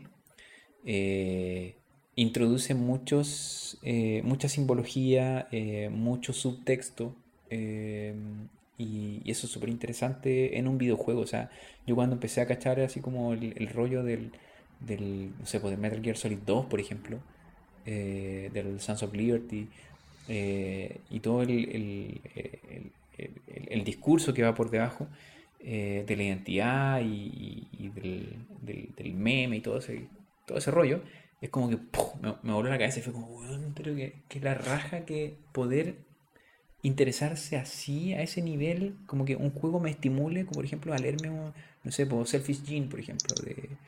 eh, no me acuerdo el, acto- el- el autor, el, eh, pero, ¿cachai? Como que intelectualmente es estimulante. Eh, un poco lo mismo me pasa como, por ejemplo, ahora que estoy jugando el Death Stranding, eh, como yo sé que para muchos es como, ah, pero es un walking simulator. Ok, ok, sí, sí. Pero son experiencias lúdicas que son diferentes, pues, ¿cachai? Como que se, Sí. se juegan por otros códigos. Entonces, eso es algo que a mí me, me- me gusta mucho y me interesa y quizás como de los juegos que me han marcado son eso. Bueno, Doom, Doom ya lo, lo nombré un poco por... Para mí me, me, me golpeó firme cuando tuve mi primer... Creo que se lo jugué como en un 386, así como, eh, como con, no sé, un mega de RAM, una cosa así. Eh, y, y no sé, últimamente quizás me ha costado un poco tener juegos como más, más favoritos. Hay, hay juegos que sí me gustan mucho. Me gustó mucho The Last of Us, por ejemplo, el 1. Eh, el otro no lo he jugado. Eh, y, y nada, pues clásicos como Chrono Trigger. También como otro juego que me marcó. Cu- Cuando termine el persona, ¿Ah, ahí sí? va, va a haber otro ya. tema, no te preocupes. Eh, ya, eh, justo un poco relacionado a eso. ¿Hay un juego que no te guste, pero tú te diste cuenta que la industria o la crítica o los jugadores en general les gustó mucho, lo amaron, por ejemplo? Y en caso de que no tengas un, un, un juego así, ¿alguna opinión o, o alguna opinión impopular sobre la industria en general de los videojuegos? Ah, a ver, no sé, por ejemplo, yo nunca he podido enganchar con Halo.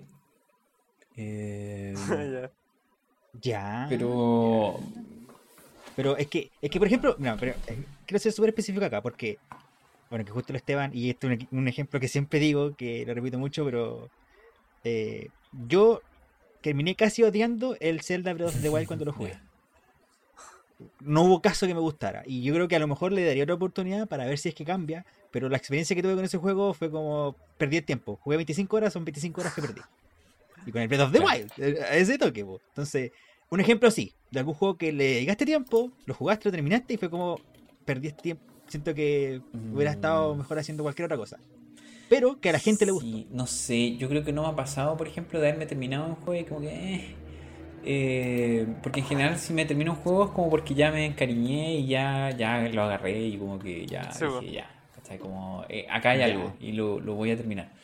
Eh, porque me ha pasado en algunos juegos que no lo he terminado porque no... Como ya, ok, interesante, pero... No sé, quizá en su momento fue bacán, pero... Porque yo en general también soy... No, no, no, no soy mucho de jugar los juegos al tiro, como que... eh, en general como que dejo pasar un tiempo y, y, los juego después.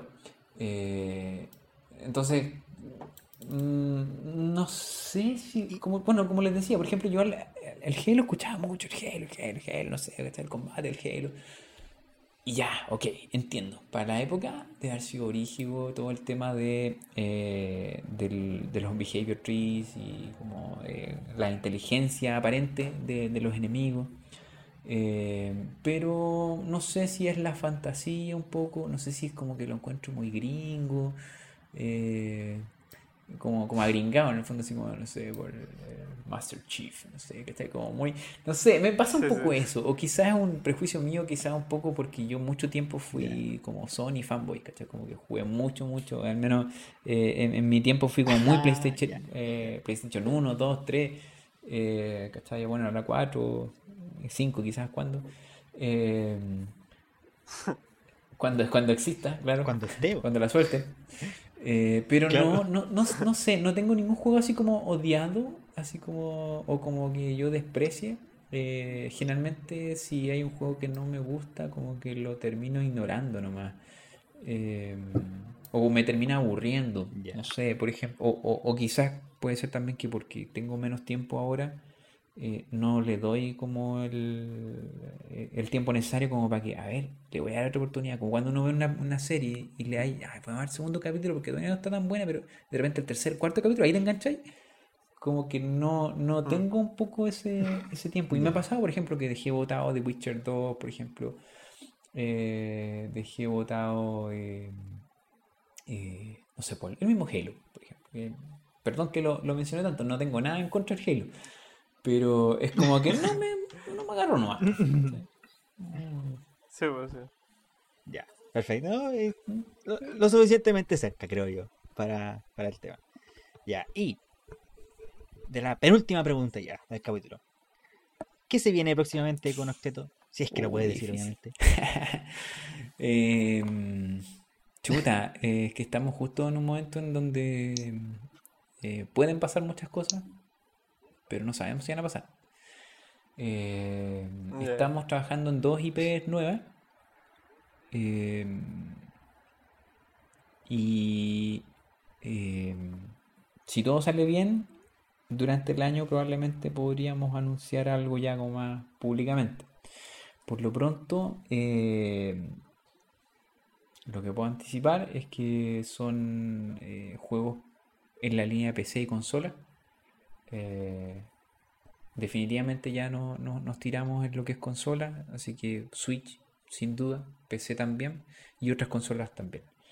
Eh, así que tenemos dos eh, proyectos bien interesantes, bien bonitos, que yo siento que con respecto a lo que hemos hecho hasta el momento van a, significar un salto importante con respecto a lo que hemos mostrado. Eso y nada, el resto es como que, bueno, con, con Cyberops lo, lo seguimos manteniendo, vamos a seguir actualizándolo, vamos a sacar un par de actualizaciones eh, interesantes eh, de aquí a un tiempo más. Eh, y quizás se abre la posibilidad de otras plataformas, pero eso obviamente también dentro de lo, de lo posible y de lo hipotético. Ya, bacán. Y la última, Osvaldo, la pregunta sorpresa. Porque nosotros, antes de empezar el capítulo, obviamente, de grabar, le mandamos al invitado eh, la pauta, para que tenga una idea más o menos de qué, qué es lo que se va a tratar todo el capítulo. Pero hay una última pregunta que nosotros le hacemos que no está en la pauta. De hecho, el Diego y yo tampoco sabemos qué, ni me acuerdo qué era. weón. Así que dale, qué- No. Eh, hoy es que faltó otra que es clave para la pregunta gacha. Eh, Ah. Julio, ¿tú consideras el videojuego más cercano al arte o al entretenimiento como tal? Como un servicio. Ah, yo creo que el videojuego es un medio.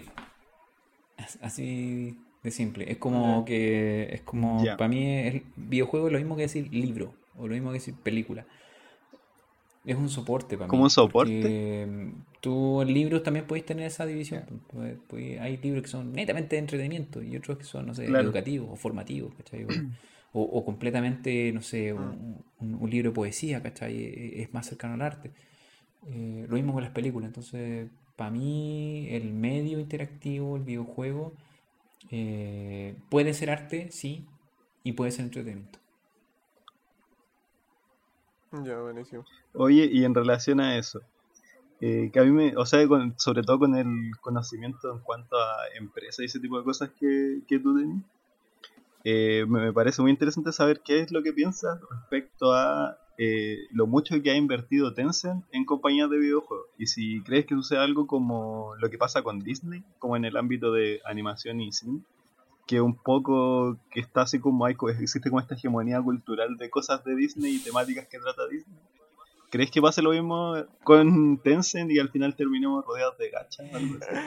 Sí, eh, pucha, yo Claro. la verdad igual me da como un poco de cuco ese tipo de cosas como tan, eh, como esos afanes imperialistas. Eh, Mm. em, Claro. como que nunca los veo con muy buenos ojos eh, en general. Eh, así que, no, no y, y- y- sí, eh, sobre todo China, ¿cachai? Que China es como súper eh, expansionista y eh, eh, es- Sí. es- extiende sus tentáculos por todo el mundo. Eh, sin duda eso y el músculo que tienen, que es, indudable el, poder que tienen, eh, puede generar cambios y puede generar tendencias eh, de manera, entre comillas, forzosa. Entonces, a, a mí al menos, o sea, creo que es más o menos natural cuando surgen estos, estos grandes con- conglomerados o estos grandes poderes en el fondo económico eh, que traten de expandirse y que traten de crecer así como hasta el infinito y más allá. Creo que es algo que lo hemos visto en muchos otros rubros. Eh, pero no me gusta. así, como en resumen, como que no siento que, como decís tú, o sea, en el fondo puede igual eh, influir mucho en, en, en el tipo de, de videojuegos que, que se hacen. Pero por otro lado, la industria es lo suficientemente grande y amplia como para que eso coexista con otras formas. Así que, así como una amenaza real no veo actualmente, Claro. pero igual es como fome. Ya. Sí, la- y la verdad es que sí. Sobre todo, eso, yo creo que más que nada por eso, porque es de un lado chino. Y chino, China tiene como esa, eh, como afán de muy nacionalista. es que todo es muy todo el grande en tema. China. Entonces, sobre todo, por ejemplo, lo que, no sé si saben lo que ha pasado con los VTubers. Bueno, sí. Sí. Si- de sí- o sea, Julio, Sí. de hecho, ¿tú sabes lo que son los VTubers? Ya, bacán. Entonces, si la gente igual no sabe, de todas maneras, los que están escuchando son virtual YouTubers. Entonces, son gente que crea modelos 3D y después, a través de, creo que yo de celulares o con algún tipo de equipamiento, eh, reconocen la cara como esas cuestiones que ocupan en Instagram, los filtros, y juegan, pero con una persona. Así como, con, o sea, Un con, avatar, sentido claro. como, con un, como un personaje. Con un Entonces, avatar. Con que- el, con el Un modelo avatar, 3D. claro. Entonces se ve como. Claro, entonces se ve como un como un shinigami, así como esas como la carpa, que es como el- la muerte, hay otros que son como perros, otros que son Se como ve una mona china etcétera. jugando eh, Fortnite. Claro, se ve una mona china jugando. una mona china. Eso, exactamente. Y eh, hay un caso de una que leyó algo que decía Tokio. No, no, no Tokio, no, perdón, era. No, Ah, que Taiwán, se ya. refirió, creo que a Taiwán como. Claro, se refirió a Taiwán por algo, pero no dijo nada como el tema político, Aparte. nada. Solamente dijo Taiwán. Eso fue como en su frase. Y la bajaron. La- Ah, ¿como poco más que la, la- la- No en. YouTube. No, Eso pues es son que solo políticos. eso, los, ¿cómo se llama? Las VTubers eh, tienen como agencias, Sí, pues. ¿cachai? Entonces, como que justo Claro. hacer una agencia china, entonces ahí había un, Claro, uno un como, rollo. entonces, claro, un rollo más o menos. O como el ejemplo que pasó con Blizzard y Mm, no sé si sí. cachan eso, Claro. un jugador que castigaron porque dijo esa cuestión que estaba justo en el momento, ¿no? Mm. como en el ápice de toda la caga que está en Taiwán, o sea, en- sí, Hong Kong. etcétera, etcétera. en En Hong Kong, perdón, en Hong Kong. Eh, pero eso. Y ya antes de dar por finalizar el capítulo, tenemos la recomendación de la semana. Que en este caso la trae el invitado. Así que, Julio, ¿qué traes para Mm. recomendarle a los oyentes? Bueno, como les había contado, Se te olvidó. como No, les había contado, me, me gusta mucho ver documentales de, sobre desarrollo, sobre estudios, como entender cuáles son las realidades. Eh, y uno que encontré que está muy bueno y muy inspirador, sobre todo para estudios independientes, es justamente el de Supergiant Games que, que produjo NoClip eh, en el canal de YouTube de NoClip, eh, la serie completa de, del desarrollo y lanzamiento de Hades de Supergiant Games. Véanlo porque tiene algunos capítulos dedicados al arte y al sonido, otros al, al ámbito ya más de desarrollo, otros más para el lado producción, comercial, lanzamiento, marketing. Eh, súper, súper interesante y eh, a mí al menos me, terminó como de encantar con el estudio y como de eh, ver como directamente cada uno de los que cuenta eh, cómo influyen en, todo ese proceso largo y, bueno, ya hoy en día nosotros ya conocemos el lanzamiento final del Hades, así que sabemos que le fue a toda raja, pero es súper interesante para que lo vean. Sí, yo también lo recomiendo porque lo vi entero recién. Que, sobre todo que Sí, hace poco sacaron Sí. el último capítulo. De hecho, salió esta Sí. semana, la semana de 4 que estamos grabando ahora. Entonces, está- ya la tienen completa, está todo y está súper bacán, súper bien editado, así que buena, buena, buena, la, la raja, una- recomendación muy bacana. Eh, y eso fue el capítulo, pues chiquillos, así que ¿algún último comentario que quieran hacer ustedes? Em, no, yo quería agradecerle a Julio. Quería, yo quería invitar hace caleta de tiempo, eh, porque sabía que tú eres una persona con, con experiencia en el sector. Y mm, bueno, me hubiera gustado hacer muchas más preguntas, pero a lo mejor para una próxima vez, una segunda parte. Pero no, eh, no, fue muy bacán. Y hay- había caleta de datos de, de tu experiencia en la industria que, que no conocía y sie- siempre es interesante conocer, porque también me gusta saber eh, qué hay como detrás del desarrollador como tal, no, no solo el producto que eventualmente Mm. saca. Vale, bacán. Así que eso. Bueno, que, que dentro de todo no está afuera porque también te- de repente traemos, ahora con lo que hizo los Baldos, es buena idea tener invitados para temas en específico, no como para hablar del invitado Sí, en sí. Entonces, sobre Claro, de Metal no, Gear, qué sé yo, ahí. ¿Mm? ¿Mm? Porque de Kojima, y- porque de Kojima y No, no, no ¿No? Ya, ahí está, pues, ¿viste? Dale, Diego. Me falta Ahí jugarlo te Metal Gear. No, hay que ponerse al día. Ah, hay que ponerse pero al lo día. más importante, Es que el- mi, prim- mi primer juego de Kojima fue el Death Stranding. Y, y flipé. Concha la flipé, flipé. Dios mío. Ya. ¿Ya tú, Osvaldo? ¿Un último No, comentario? nada, para agradecerle al Julio ¿no? por acompañarnos.